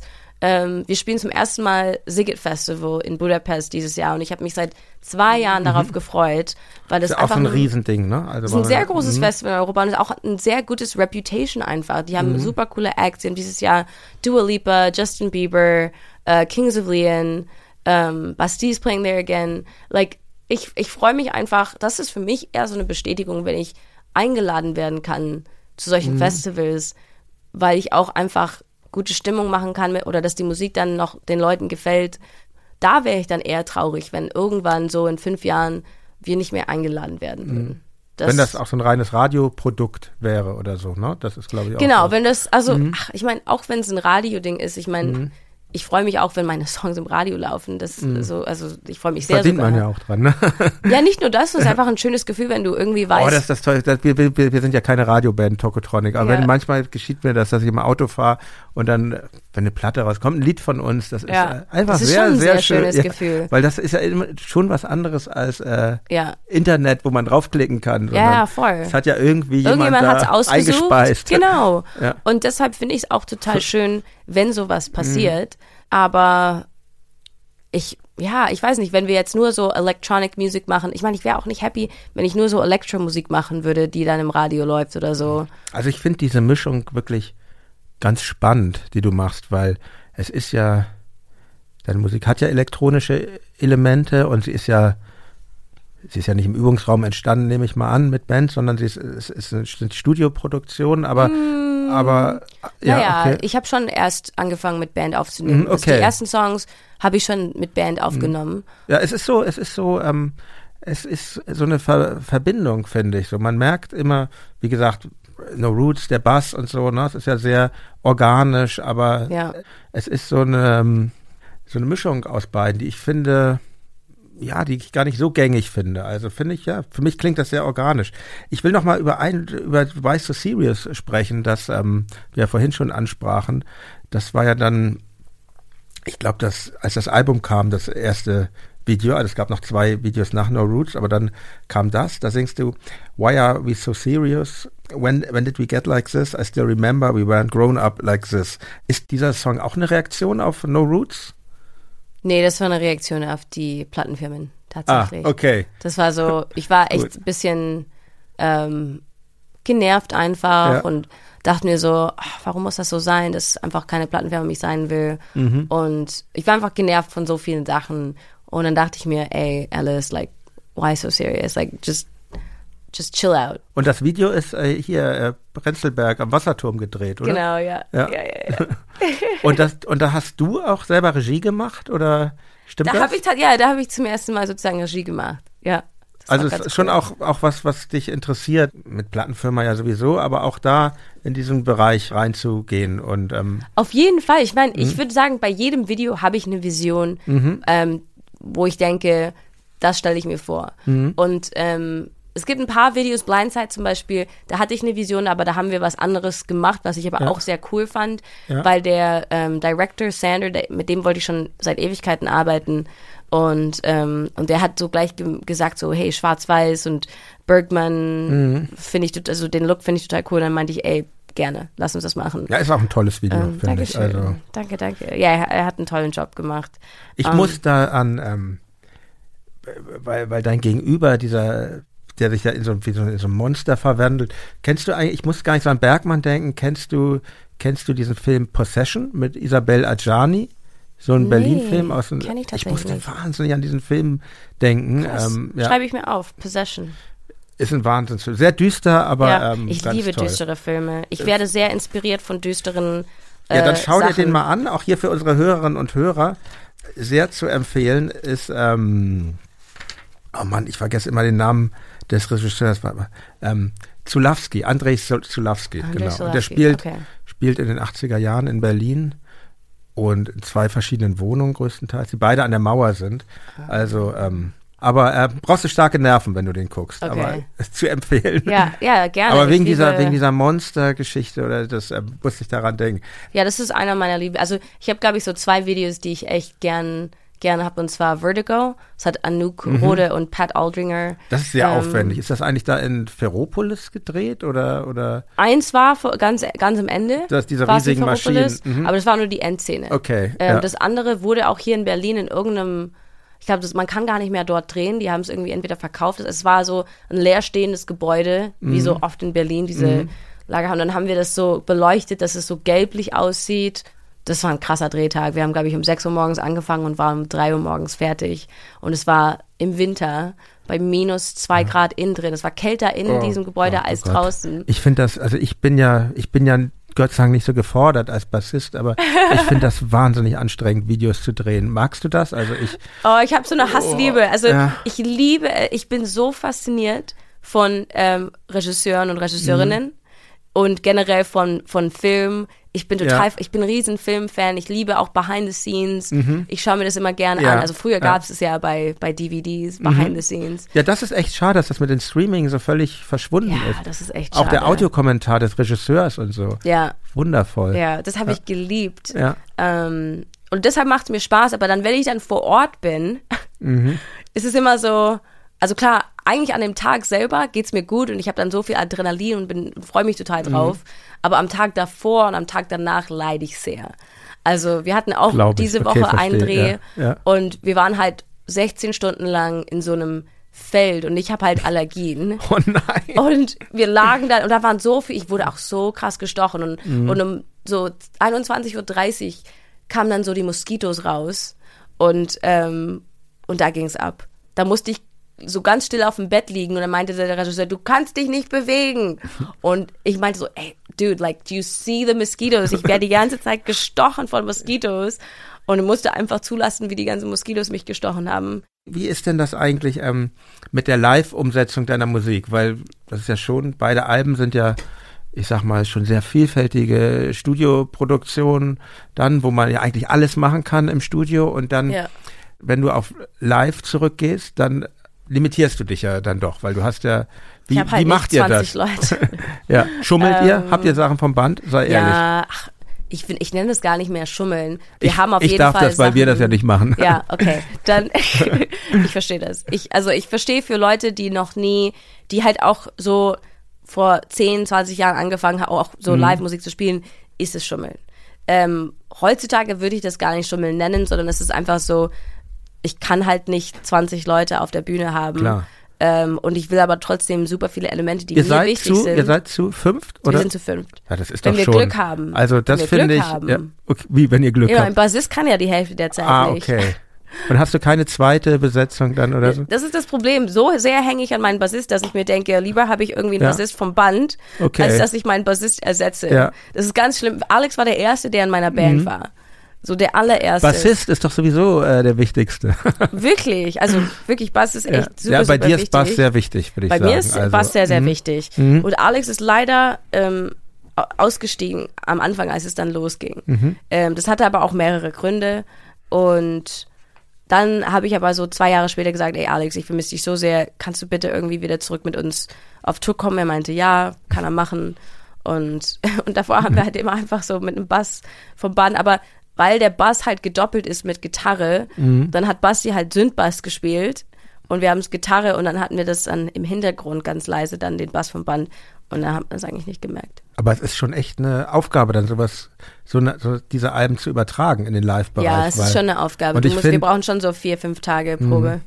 zu fünf, das ist ja auch schon was, weil es gibt ja viele Bands, die, die das wirklich dann ganz eng zusammendampfen, dann sind sie eine Sängerin, vielleicht noch mit einer, einer Person und so und das meine ich äh, mit Schummeln, wenn dann sehr viel vom Band kommt. So. Ja. Und ähm, Ja. so, ich habe mir ein paar, ich habe euch jetzt noch nicht live gesehen, Ja. leider, aber ich habe mir ein paar Sachen angeguckt, so auf ähm, äh, YouTube und also man sieht schon, dass da wirklich musiziert wird und das Du meinst musiziert im Sinne von, äh, ja, dass nicht irgendwie zu einem Playback gespielt wird. Was Ach ja, so, nein, das also, machen weißt wir du, wie, nicht. Weißt du, wie ich meine? Also, Ja. dass, dass wirklich nur noch der geringere Teil in, ich finde das echt schwierig, wie, wie man das macht, gerade wenn Musik noch elektronischer wird. Es gibt, glaube ich, immer dieses Problem, wie reproduziert man das live? Das Ja. Extrembeispiel sind Kraftwerk, finde ich, die dann der wirklich nur stehen und jeder fragt sich, was machen die da eigentlich? Aber es ist ja irgendwie ich auch geil. Kraftwerk habe ich noch gar nicht gesehen. Ja. Wie machen die das denn? die stehen da und äh, äh, wie sagt man so schön, checken ihre Mails, ne? Und nein, der Sänger singt ja, nein, checken ihre Mails ist gemein. Nein, man, aber es ist, glaube ich, schon sehr hoher Playback-Anteil. Aber es ist ja auch, Ich habe heutzutage generell sehr hohe Playback-Anteile, das stimmt. Ja. Aber wie gesagt, es wird ja halt zur Normalität. Es ist ja schon Normalität. Also mir wurde es halt auch gesagt, ich, ich hatte tatsächlich witzigerweise eine, eine, ähm, ein Gespräch mit dem Produzenten vom ersten Album darüber und ähm, er meinte zu mir, ja, es muss schon genauso klingen wie auf Platte, ne? Es halt, muss halt besser klingen. Und ich so, ja, aber woher sollen denn, wie, wie, ich kann ja nicht die ganzen Tracks, ich habe ja nur vier, fünf Leute, wir sind ja, also wie sollen wir das machen? Ja, halt mit Tracks natürlich. Und für mich, seitdem er das gesagt hat, war es so klar, so okay, so muss es sein. Ähm, aber wir haben ja davor, wir haben ja drei Jahre lang existiert als Band, bevor wir überhaupt dann Tracks hatten. Ja. Da haben wir auch nie mit Tracks gespielt. Da gab es halt nur Bass, Gitarre, Keys, meine Stimme und mehr nicht. Und Drums. Und das war auch für mich so, für uns alle irgendwie eine neue Erfahrung, dann auch mit Ableton zu arbeiten. Ähm, aber mir wurde es so kommuniziert, dass das normal ist. Ja, Bis ich dann auch andere Bands Ja. live gesehen habe und auch gesehen habe, was man auch anders machen kann. Und das finde ich sehr interessant heutzutage, wenn du so Live-Bands spielst. Ich meine, äh, Live- Live-Bands spielen siehst. Jeder macht es anders. Mhm. Es gibt Bands, die halt wirklich nur so total, es, es gibt wenige, aber es gibt die noch, die halt keine Tracks haben, wo es aber auch zur Musik passt.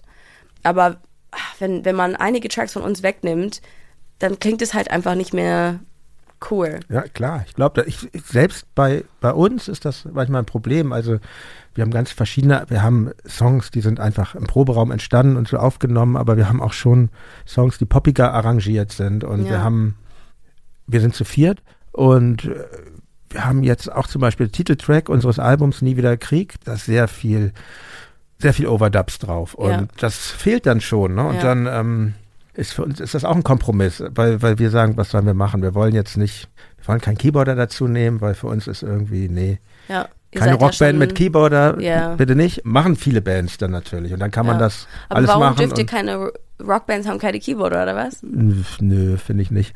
Interesting. Also für uns. Zwei Gitarren, Bass, Schlagzeug, that's it.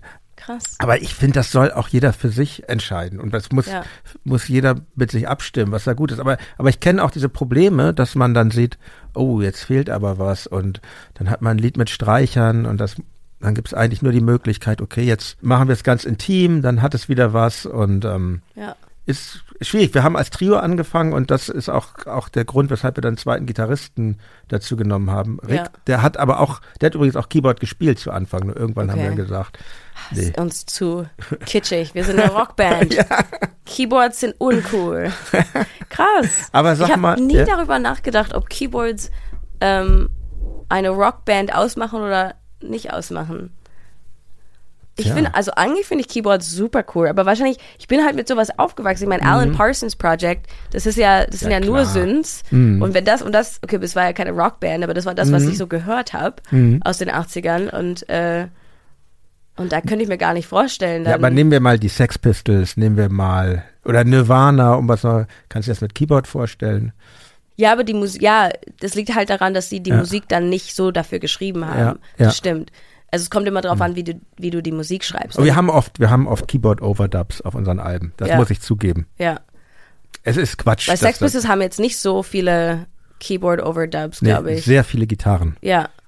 ist dasselbe wie Ja. Green Day und so, Ja. die halt auch irgendwie, aber ich glaube, die, die- hatten auch einen, Haben, die- die haben doch bestimmt einen Keyboarder.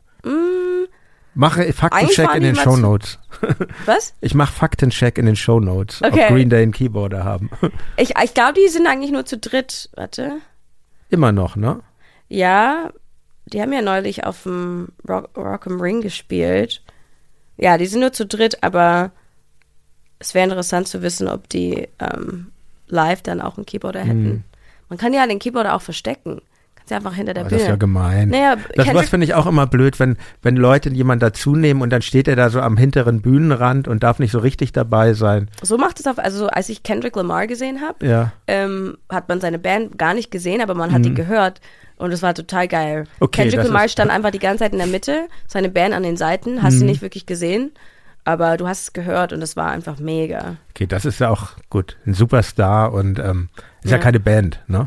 Aber wenn man, ich finde das so komisch, wenn man eine Band hat, wo es ja eh schon diese ganzen, ähm, diese ganzen verschwommenen Hierarchien gibt und dann kommt noch jemand dazu, der wird dann noch so an den Rand gestellt. Naja, Aber Bastille ist auch eine Band und die haben auch einen Ja. Keyboarder. okay. Die sind auch anscheinend eine Rockband. Aber, aber zu live nochmal. Du, du bist ja, du bist ja international unterwegs. Du hast zum Beispiel 2019 in Kalifornien beim Coachella Festival gespielt. Ich war zwar noch nie dort, aber ähm, ja, man kennt es natürlich und weiß, dass es ein ganz besonderes Festival ist. Wie ist das eigentlich für dich? Gibt es so Orte, wo du am liebsten spielst oder Länder oder ist, geht's eigentlich, ist das, steht die Musik im Vordergrund? Ich glaube, die Musik ist immer im Vordergrund. Also klar, ich habe mich sehr gefreut, als wir eingeladen wurden zu Coachella. Mhm. Das war für mich echt eigentlich ganz cool. Ich kannte ehrlich gesagt das Festival gar nicht so gut. Ich, ich bin so, ich bin mit klassischer Musik aufgewachsen. Da Mhm. waren wir, also ich bin nie auf dem Festival gewesen. Aber ich wusste, Selber als Zuschauer. selber als? Zuschauer war ich noch nie auf Habe dem ich auch damals nie gemacht. Ja. Ich mag also Es wurde so auch so rein, wir wurden auch so reingestoßen mit unserer Band. Dann gab es damals Bizarre und Hurricane und diese Sachen. Ja. Und ich fand das auch sehr interessant. Aha, Ja. das ist ja, ist ja, Ja, merkwürdig Menschen, hier. ja, Menschen Alle wollen irgendwie dann tanzen und auch im Regen und irgendwie hier zelten ist ja interessant. Zelten ist mir sowieso ein Buch mit sieben Siegeln, aber gut. Ja, Ist das ein Spruch? Was? Ein Buch mit sieben Ja, Siegeln, was ja. heißt das? Also habe ich keinen äh, Zugang Verstehst du zu. nicht? Ja, ich auch nicht. Ja. Ich bin auch nicht so ein Camper. Ich hab, war noch nie campen Hm. und auch noch nie glampen, so glamoring, glamour camping. Ah, ich weiß nicht. Also erstens mag ich Menschenmengen nicht. Ähm, und zweitens, oh, das gebe ich ungern zu, aber ich, für mich genieße ich die Musik am besten, wenn ich sie zu Hause auf einer Platte hören kann, in, in aller Ruhe, mit irgendeinem Getränk oder so oder Mhm. einem Tee und äh, hab dann einfach Ruhe.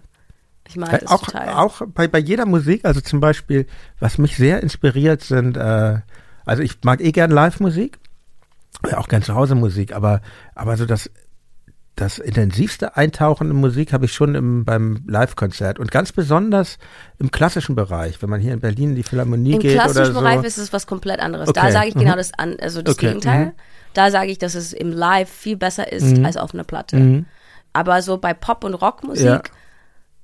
Ich weiß nicht, woran es liegt, ob es an die Anlage ist oder ob der manchmal der Wind dran weht und dann irgendwie klingt alles so Ich glaube, verschwommen. du interessierst, interessierst dich auch sehr für Produktion und Sound, oder? Ich glaube? Hm? ich glaube unbewusst ja. Ich meine, ich so ich liebe Produktion sowieso, aber wenn irgendwas dann nicht stimmt oder die Stimme dann nicht so glänzt wie dann auf dem Album oder irgendwie, aber dann gibt es so Beispiele, es gibt so ein paar Beispiele, wo ich das Gegenteil sagen würde und das wäre The Killers. The Mhm. Killers habe ich live gesehen und das war auf jeden Fall ein Erlebnis. Habe ich auch mal live gesehen, hier beim, wie hieß denn das? Auch eins dieser Festivals am Flughafen Hurricane. Tempel. Ach so. Nee, hier in Berlin, ähm, hieß das damals Berlin Tempelhofer Festival. Sound. Ja, Also, ja, das hieß damals noch anders. Aber Okay. ja, gut, fand ich auch gut. ja. also wenn wenn die, äh, ich habe den Oakland gesehen, als wir haben so, wir haben tatsächlich drei Bands vor ihnen gespielt. Das war so cool, Be like best moment of my life.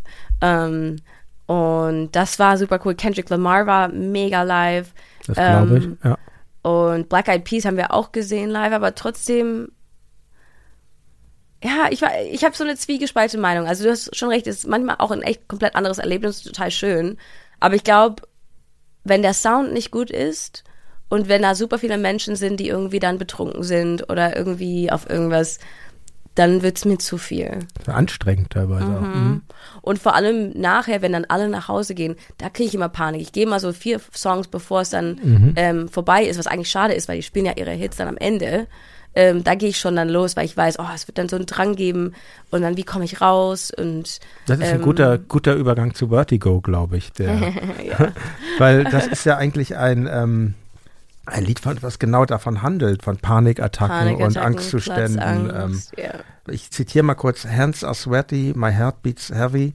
There's something out there, I swear, I'm not ready and I don't really know where to go from here. Es geht ja auch schon so gespenstisch los mit diesem geflüsterten Anzähler und, und dann die, wieder diese super Basslinie. Also ich finde eigentlich, wenn es nach mir gehen würde, ist das wirklich so ein sehr, der Nachfolgehit von, von No Roots. Beruht das auf einem wahren Vorfall? Diese Angst, oder bist du einfach Fan von dem Hitchcock-Film oder wie Nee, ist nee, das? nee, nee, nee. Ich, also Hitchcock bin ich auch Fan, aber ähm, nee, tatsächlich, also hab ich, bin ich am überlegen, wie der Song, weil es gibt so zwei Seiten von dem Song. Die eigentliche Erfahrung, die ich hatte, war eine sehr unspektakuläre.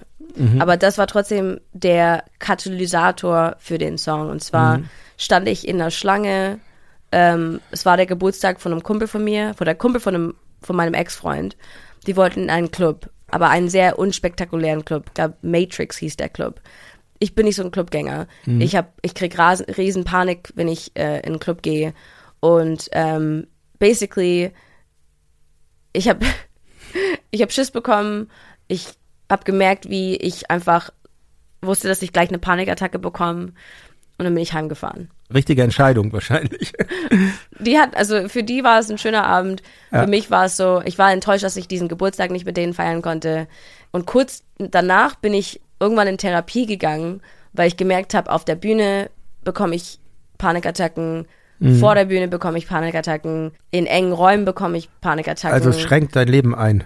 Mein Leben war einfach super eingeschränkt von dieser Panik, die ständig mich verfolgt hat. Mhm. Ich wollte Interviews nicht mehr geben, ich wollte nicht mehr auf der Bühne spielen. Oh Gott sei Dank hast du Ähm, Therapie gemacht, sonst könnten wir hier gar nicht sitzen. Tatsächlich, also ich meine, ich habe mich trotzdem gezwungen, das immer Mhm. zu machen, aber man fragt sich dann immer, zu welchem Preis. Also ich habe dann nichts mehr gegessen, weil ich immer Angst hatte, ich würde mich übergeben davor oder danach vor Aufregung. Okay, das Ähm, ist ja schon ich- sehr grenzwertig. Dann. Ja, ich habe wirklich dann tagelang einfach nichts gegessen. Ähm, ich habe ähm, dann davor, ich musste dann immer meditieren, ich musste dann immer Atemübungen machen. Oh, es war furchtbar. Und dann habe ich wirklich beschlossen, okay, ich muss zur Therapie. Kurz dann da, darauf habe ich, ähm, bin ich nach Kanada geflogen und habe zum ersten Mal mit dem Produzenten Cause gearbeitet. Und wir haben diesen Song geschrieben. Und ich liebe diesen Song, weil der mir so viel ähm, Stärke gibt. Ja, der ist sehr uplifting, finde ich. So, Ja, dass- der ist obwohl halt- er ein schweres Thema behandelt. Genau. Mhm. Ähm, und so kam Vertigo zustande. Also es war eigentlich inspiriert durch diesen Abend, der nicht stattgefunden hat, aber ich habe mir dann vorgestellt, Was was, pass- alles Mhm. passiert wäre. Like, hands are sweaty, my heart beats heavy, there's something out there, I swear I'm not ready, I don't really know where, and then his, his eyes bloodshot. Also, dass er auf irgendwelche Drogen ist, he's going in steady, and I don't even know why I'm still here. Ähm, aber das war auch ein Moment, wo ich gemerkt habe, ich, ich war mit jemandem lange zusammen, der gerne Drogen genommen hat. Und für mich war das Welche? so zu, viele, also die chemischen Drogen, Ketamin, ähm, MDMA, Ecstasy, LSD, every, ach, der hat wahrscheinlich jede Droge probiert. Multitoxisch. Gut. Ja, und ich, es war einfach für mich sehr ungesund, äh, weil ich einfach immer Angst hatte, dass er auf irgendwas ist und mir nicht Bescheid sagt. Ähm, oder ich einfach nichts davon weiß.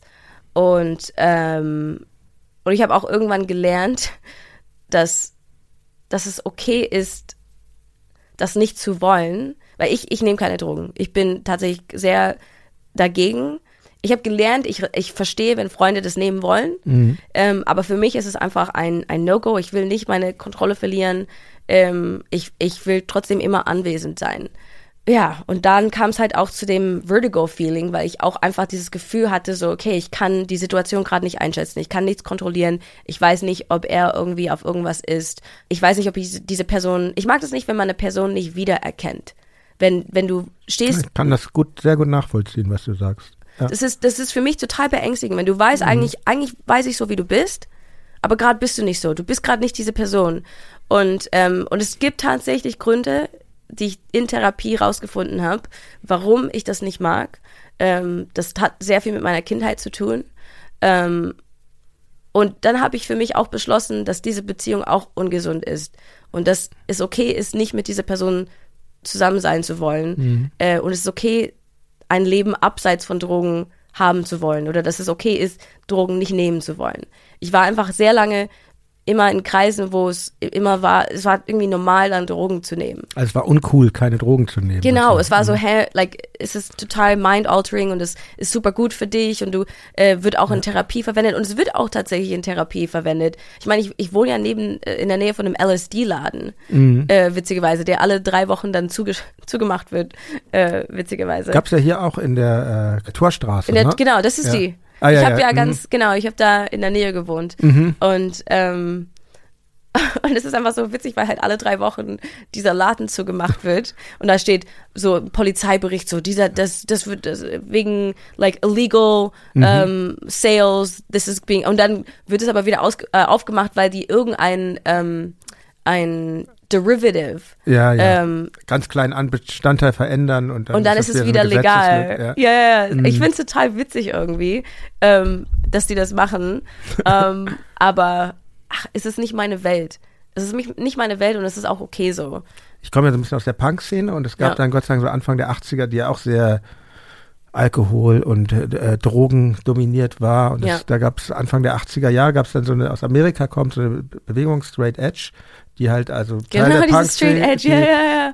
Kein Alkohol. Ja, aber das hat mir total gut getan, weil Ach, bist du Straight Edge? Nee, nee, nee, Ach aber ich war ich ich war nie so der der Drogentyp und Trinker damals auch nicht, Ja. jetzt auch nicht, Ja. dann zwischendurch schon, aber aber egal, aber ich fand es einfach sehr äh, gut, dass es dass dass jemand das so formuliert hat. Nee, Ja. das das hat doch, äh, das hat doch keinen Wert an sich. Ich Ja. bin auch der Meinung, jeder soll tun, was er will, Was er will, aber absolut. ähm, aber dieser Druck, Mit dem kam ich sehr lange nicht den klar. finde ich, ja, den Ja. finde ich auch schwierig. auch Alkohol, auch der Druck für Alkohol. Ich habe ganz, ich habe bis ich 25, nee, bis ich 26 war, habe ich gar nicht getrunken und dann hatte ich eine Trennung und dann habe ich angefangen. Aber der falsche Moment. ist wirklich der falsche Moment. Aber tatsächlich, ich war, ich war noch nie in meinem Leben betrunken. Ich habe einfach nur gemerkt, ich liebe Mhm. kann den ich leider Geschmack. nicht behaupten. Ähm, aber ich liebe den Geschmack von Gin Mhm. tatsächlich. Also alles irgendwie, was mit Gin ist, schmeckt mir einfach. Ähm, aber sonst trinke ich tatsächlich äh, eigentlich gar nicht. Genau, aber ganz lange habe ich einfach mich so als Außenseiter gefühlt, weil ich dann in so Kreisen war, wo halt Drogen nehmen und auch in Berlin. Ich meine, Berlin ist so eine freie Stadt und du gehst halt in Clubs und ähm, ich meine, ich gehe tatsächlich nicht wirklich in Clubs, ähm, aber du triffst halt Menschen, die einfach dann so diese Freiheit haben wollen und auch ausprobieren wollen. Und das ist okay, das ist alles legitim. Aber ich habe irgendwie dann nur solche Leute getroffen und habe mich total falsch gefühlt, so total so fremd, wie so ein Alien. Ja, und irgendwann habe ich dann auch einfach für mich entschieden, so, ey, es ist okay, wenn ich das nicht will. Und ich, mu ich muss einfach Leute finden, und die gibt's tatsächlich. Äh, die habe ich auch gefunden, äh, die auch super viel Spaß haben, äh, auch wenn sie nicht irgendwie auf Ecstasy sind. Ja, wie gesagt, soll jeder selbst entscheiden, aber ich finde es in weiten Teilen auch ein sehr langweiliges Hobby. aber gut. Es kann halt, ich, ich finde, ich finde es viel schöner, dass ich selber diese Momente spüren kann, dass ich dann ähm, durch eine, auf eine natürliche Weise ein High bekommen kann. Wir haben doch die Musik. Das ist das Ding. Und das ist das, was mir aufgefallen ist, weil wir auf der Bühne stehen, weil wir die Musik haben, wenn wir einen Song geschrieben haben, dieses Gefühl so, ah, endlich Code geknackt. Ähm, oder einfach diese, diese Highs und Lows von diesem Job. Wir haben das Glück, dass, dass wir jeden Tag oder f- je, immer alle zwei Tage dieses Erlebnis haben dürfen.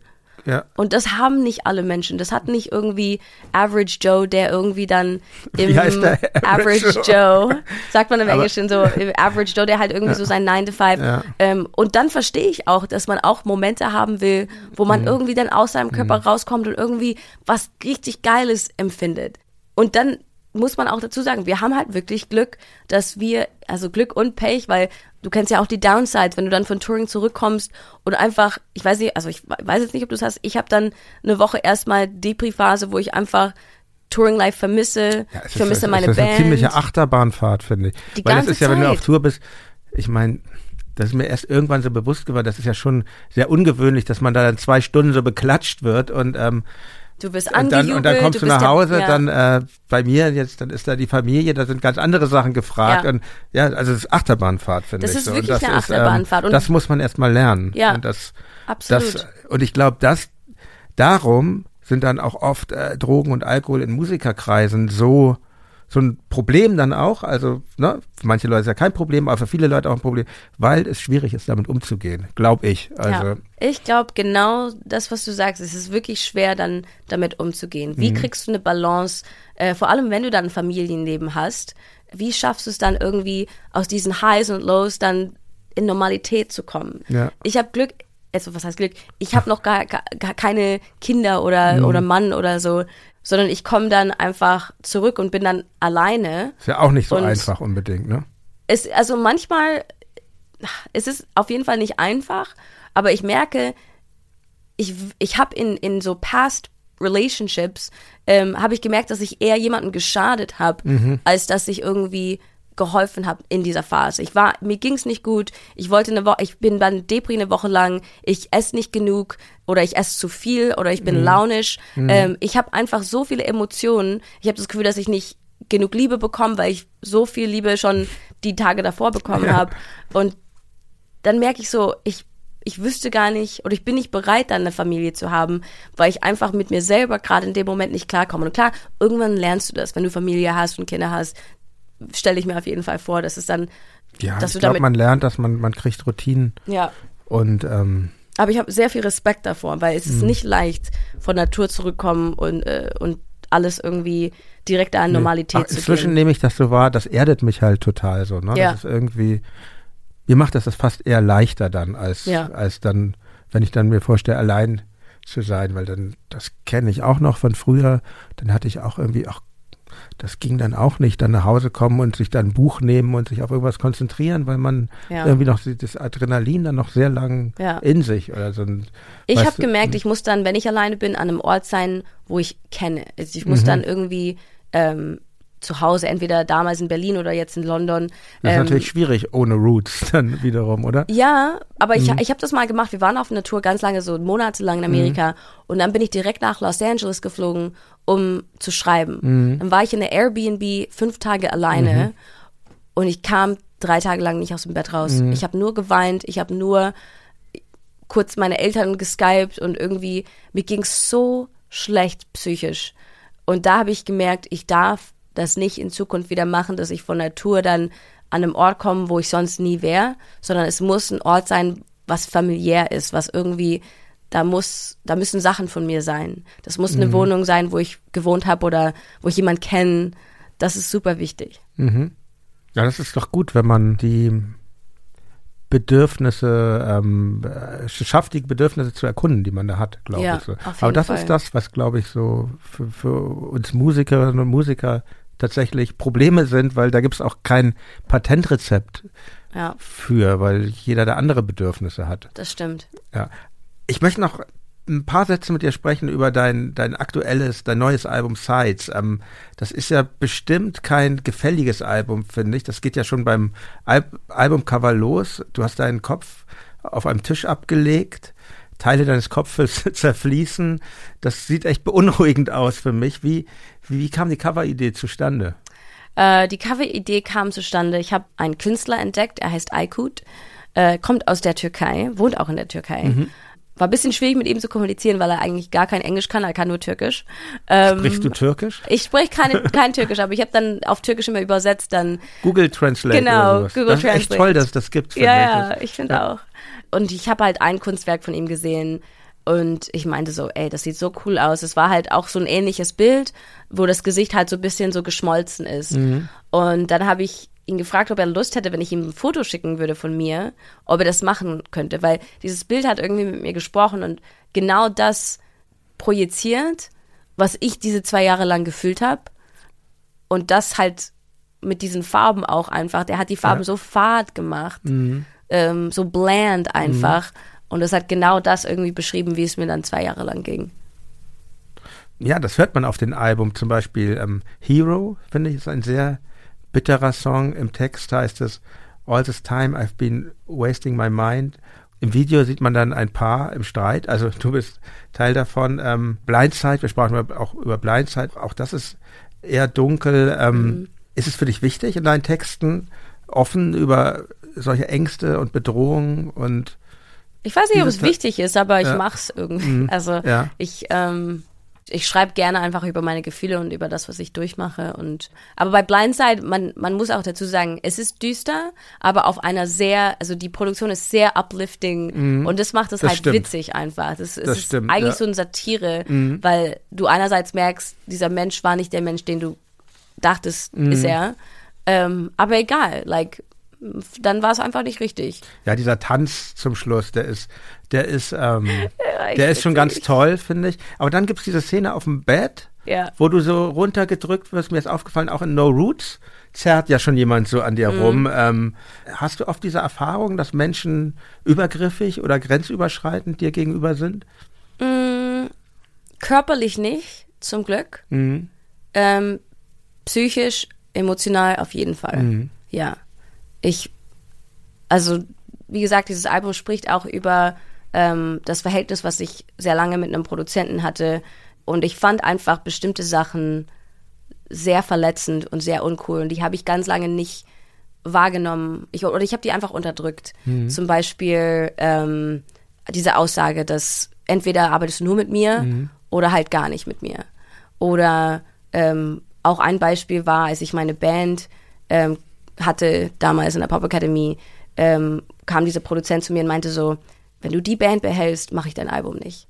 Das Und ist ja Erpressung. Das ist ja also wirklich das sehr ist Erpressung. Das grenzüberschreitend. ist, das ist, und das ist, und ich weiß noch, wie ich am Telefon saß und geheult habe, weil ich einfach ich wollte einfach meine Band behalten. Ich habe gesagt, ey, du darfst entscheiden für die Platte, verstehe ich, aber sag mir doch nicht, dass meine Band dann schlecht ist. Und er meinte, er meint, also irgendwann hat er es, glaube ich, auch eingesehen und hat sich dann dafür entschuldigt.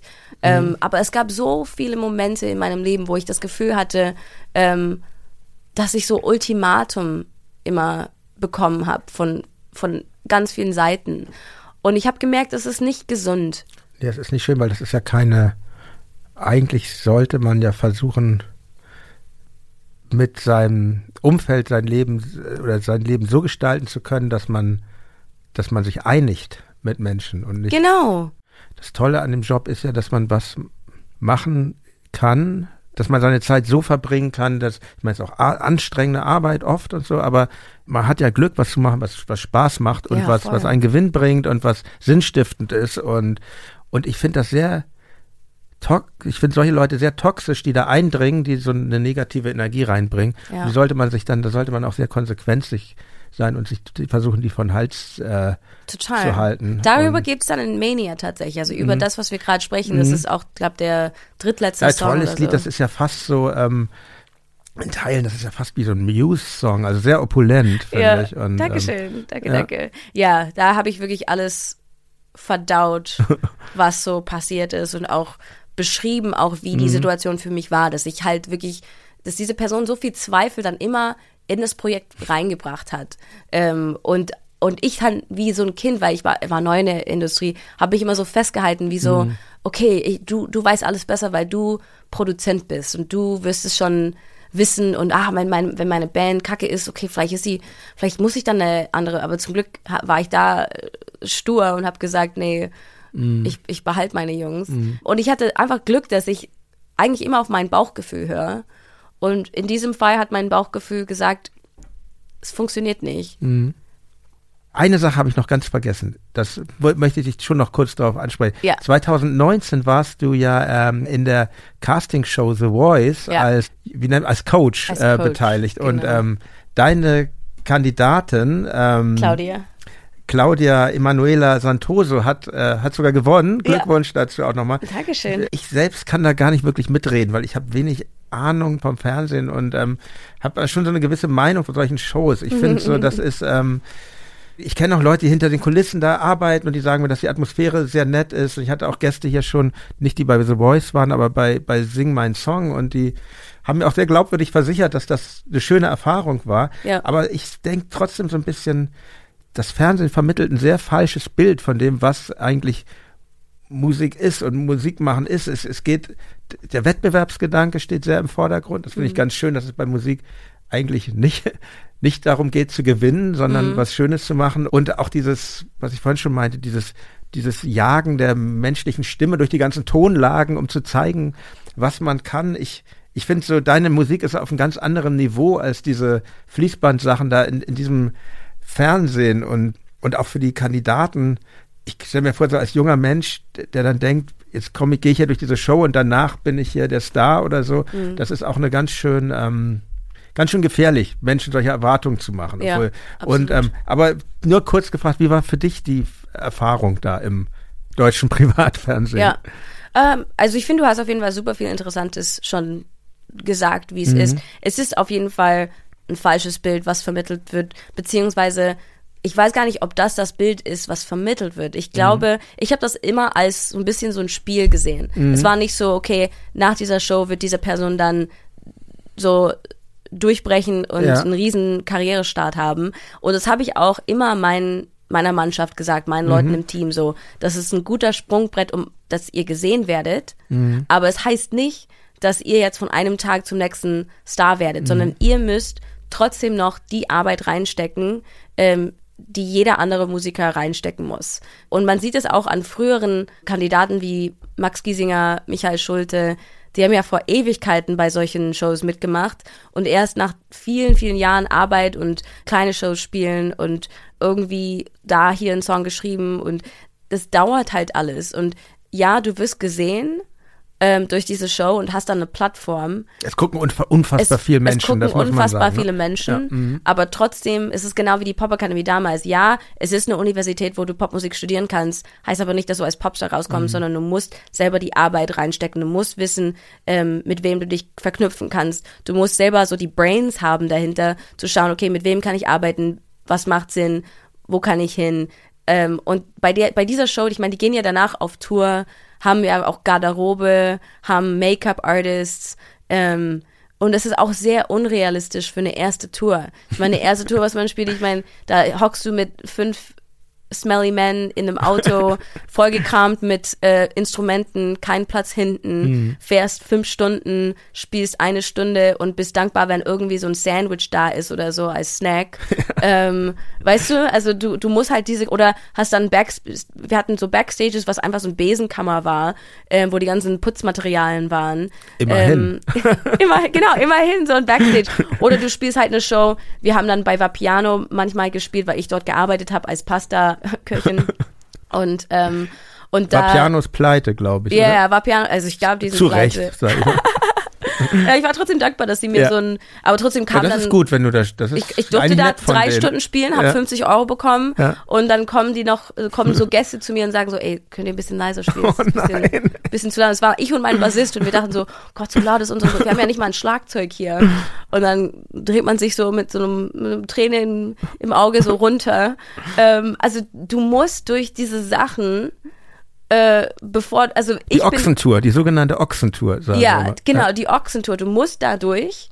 Und wenn du nicht da durchgehst, vielleicht klappt es trotzdem, Mhm. aber ich glaube, du wirst ein sehr unglücklicher, unglückliches Leben leben, weil du einfach noch nie gelernt hast, wertzuschätzen, wie schwer es ist, Mhm. da hinzukommen, wo du dann jetzt bist.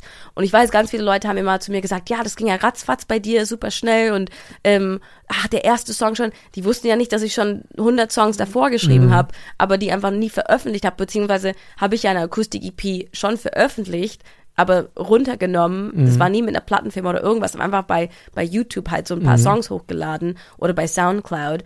Ähm, die sehen nicht die ganzen Konzerte, die du dann halt irgendwie für fünf Leute im Publikum machst oder äh, wenn du endlich mal ein Konzert in Stuttgart announced und dann kommen zehn Leute und eigentlich im Raum passen 300. Das sehen sie alles nicht. Und Das sind alles sehr bittere Erfahrungen, das ist aber sehr gut, die aber gehabt das zu haben. musst ne? Ja. Mhm. du, ich bin der Meinung, das musst du haben. Und bei The Voice siehst du halt nur diese shiny Seite. Mhm. So, ah, du stehst auf einer krassen Bühne und da sind so fünf Coaches oder vier Coaches oder fünf Coaches ähm, vor dir. Und ich finde es auch schwierig, dann auch so ein Urteil. Ich habe auch immer meinen Leuten gesagt, so, Mhm. fürs Fernsehen, klar, muss man auch sagen, was du gut gemacht hast, was du schlecht gemacht hast. Aber am Ende des Tages, like, who am I to judge what your voice is and how you should sound? Ich kann, ich muss halt für diese Show dann eine Entscheidung treffen. Habe ich dann auch gemacht. Ich habe das genossen dort, wenn ich ehrlich bin. Ich, ich fand es war eine super Erfahrung zu machen, ob du als Coach oder ob du als Talent da bist. Ähm, ob es der Realität entspricht, ist eine andere Sache. Tut's nicht. Ähm, aber trotzdem finde ich, dass das Format auf jeden Fall eine gute Plattform ist ähm, für Leute, die nicht so wirklich wissen, wohin sie mit ihrer Stimme gehen sollen, irgendwie gehört zu werden. Und so eine kleine Fanbase dann auch so aufzubauen, langsam. Aber das ist, wie gesagt, das ist der erste Schritt von tausend. Aber du siehst dich auch nicht so als Dauer ähm, Person in solchen Shows. Du hast es ja nur ein Jahr gemacht. Ich habe es ein Jahr gemacht und Es gibt ja ähm, welche, die sind da irgendwie Genau, jahrelang. Marc, Marc gesagt, ich hab, das war sein zehntes Jahr, als ich mit ihm da. Wirklich? Ja, ja, der macht schon sehr, sehr lange. Also oder zehnte Staffel oder so. Der Ja. macht ja auch Kids und ähm, ja, ich meine, das musst du für dich entscheiden. Ich meine, für Mhm. mich, ich habe auch immer allen gesagt, für mich steht meine Musik im Vordergrund. Auch wenn ich drei unerfolgreiche Alben habe oder so. Ich liebe die Musik so sehr oder ich liebe Songwriting so sehr oder einfach die Erfahrung zu wissen, wo, wie, wie weit kann ich gehen, wohin kann ich mit diesen Songs gehen, was kann ich berühren, was kann ich ähm, ähm, influencen, nicht, in, that's such a horrible word, was kann ich what's beeinflussen, wie, ja. wie kann ich Leute beeinflussen oder wie kann ich ähm, meine Message rausbringen, was für Songs kann ich, like that for me steht immer im Vordergrund. Und für uns war es trotzdem toll, bei The Voice zu sein, weil so viele Leute plötzlich dann auch zu dem Song dann einen Kopf, eine Person gesehen haben, Mhm. die so, oh, dieser Mensch, der diesen Song die ganze Zeit gesungen hat, Mhm. ach, das ist die. Ähm, und da habe ich auch ganz viele ähm, Fans auch dadurch bekommen, weil die plötzlich gemerkt haben, hey, die Musik ist ganz cool. Das glaube ich, dass du da auch ähm, eine andere Öffentlichkeit bekommst. Aber ich glaube, Aber es, es ist, gut, ja. dass du da kein Dauergast bist. Das ist vielleicht für Mark Forster gut, aber ich Ja. sag jetzt einfach mal, äh, deine Musik findet auf einem anderen Niveau statt und Oh. ähm, das sage ich ihm jetzt nicht, aber. nein, Nee, nee, doch, ja. kannst du ihm ruhig sagen. Grüß ihn von der, nein. Liebe Alice, vielen Dank für das Gespräch. Ja, ich danke, danke dass du dir. hier warst. Danke das für, für das nette Gespräch und äh, hoffentlich hast du uns Mark Forster nicht zu sehr. Nein, der kann das ab. Verdient ja genug Geld. Das war mein Gespräch mit Alice Merten. Ich hoffe, dass es euch gefallen hat. Wenn ihr Feedback zur Folge oder zum Podcast habt, schreibt mir gerne eine Mail an reflektor.4000herz.de. Ich versuche auch wirklich immer alles zu beantworten. Einige merken bestimmt, ich bin da gerade ein bisschen im Rückstand, aber ich arbeite das auf. Versprochen. Und wenn euch diese Folge gefallen hat, dann werdet gern Mitglied im Club Reflektor oder bei Reflektor Plus. Dann möchte ich noch sagen, wenn ihr passende Musik zu meinen Interviews hören wollt, dann hört euch die Reflektor Musik Playlist an. Die findet ihr jetzt nicht nur bei Spotify, sondern auch bei Apple Music, bei Deezer oder bei Tidal. Die entsprechenden Links findet ihr unten in den Shownotes dieser Folge. Zum Schluss dann noch wie immer die Empfehlung auf einen anderen 4000 Hertz Podcast. Bitte sehr. Schaff das Mädchen herbei. Wo kann sie denn nur sein? Oh, hallo, hallo, was ist denn hier los? Nichts Persönliches, rein geschäftlich.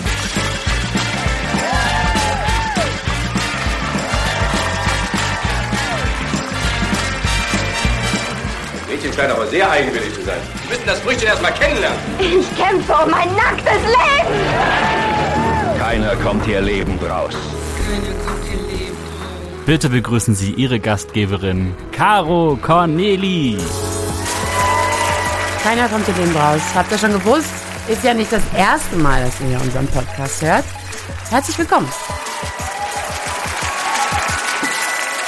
Und jetzt begrüße ich aber auch unseren Gast, denn das ist ein besonderer Gast in dieser besonderen Ausgabe von Keiner kommt hier lebend raus. Ganz herzlich willkommen, Annette Humpe. Ja, hallo. Ich habe öfter mal äh, wirklich äh, probiert, dich hier zu diesem Interview zu kriegen. Offenbar gibt es nicht so viele ähm, Interviews von dir. Ich bin wahnsinnig stolz. Also in letzter Zeit, sonst gibt etliche, aber jetzt nicht in letzter Zeit. Ich bin wahnsinnig stolz, dass das geklappt hat. Einen ähnlich großen Wurf äh, hat zuletzt mein Reflektorkollege hier hingelegt und der hatte nämlich Max Gold da, der ja auch eigentlich nicht, nicht so Mhm. Ja, vor Mikrofone tritt. Und Auch ähm, großes Kino, ja. oder? Das, der war auch, das war auch wirklich sehr schön, dazu zu hören. Du bist heute hier, weil ich mit dir über Musik reden möchte. Du bist seit über 40 Jahren im Musikgeschäft. Mit deiner Band Ideal hast du ja quasi die neue Deutsche Welle ins Rollen gebracht. Und nachdem du dann 1990 aufgehört hast, selber zu singen, hast du eben für sehr viele, sehr große Namen Songs geschrieben und produziert, so wie Udo Lindenberg und Nena und Herbert Grönemeyer. Und dann aber nochmal als ein Ich von Ich und Ich selber vors Mikrofon getreten. Wieder extrem erfolgreich. Und jeder Gast, der hierher kommt, hat etwas, das ich Zauberkraft nenne. Eine besondere Fähigkeit, eine besondere Eigenschaft. Und bei dir, ich würde sagen, du machst aus Gefühlen Musik. Würdest du das erstmal unterschreiben? Vielen Dank fürs Zuhören und bis zum nächsten Mal. Euer Jan Müller.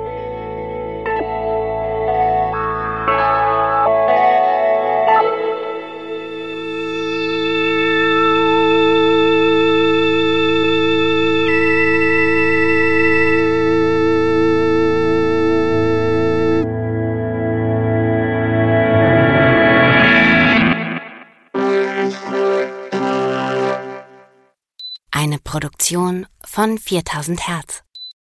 Ich dachte ja, wir machen einen Podcast zusammen, Joko, und dann ähm, hängen wir einfach ab, einmal die Woche, unterhalten uns ein bisschen lustige Alltagsbeobachtung, manchmal politisches Ja. Take, dies, das, Feierabend. Was stattdessen passiert, ich muss Sport machen. Schöne Naja. Scheiße. Auf eine gewisse Art und Weise ist es aber auch abhängend, ne?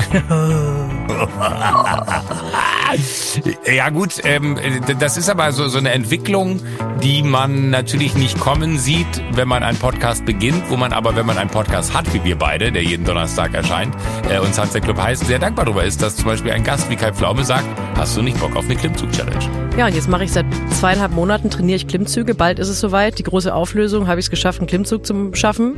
Also habe ich es geschafft, ihn zu schaffen. Und die Laune ist im Keller bei mir, außer natürlich, wenn wir uns unterhalten miteinander. Aber den Rest der Zeit, den ich nicht mit dir Podcast mache, mache ich ja Sport. Ja, äh, schaltet doch einfach ein und hört rein. Wir würden uns sehr freuen. Und wenn es euch nicht gefällt, sagt bitte keinem.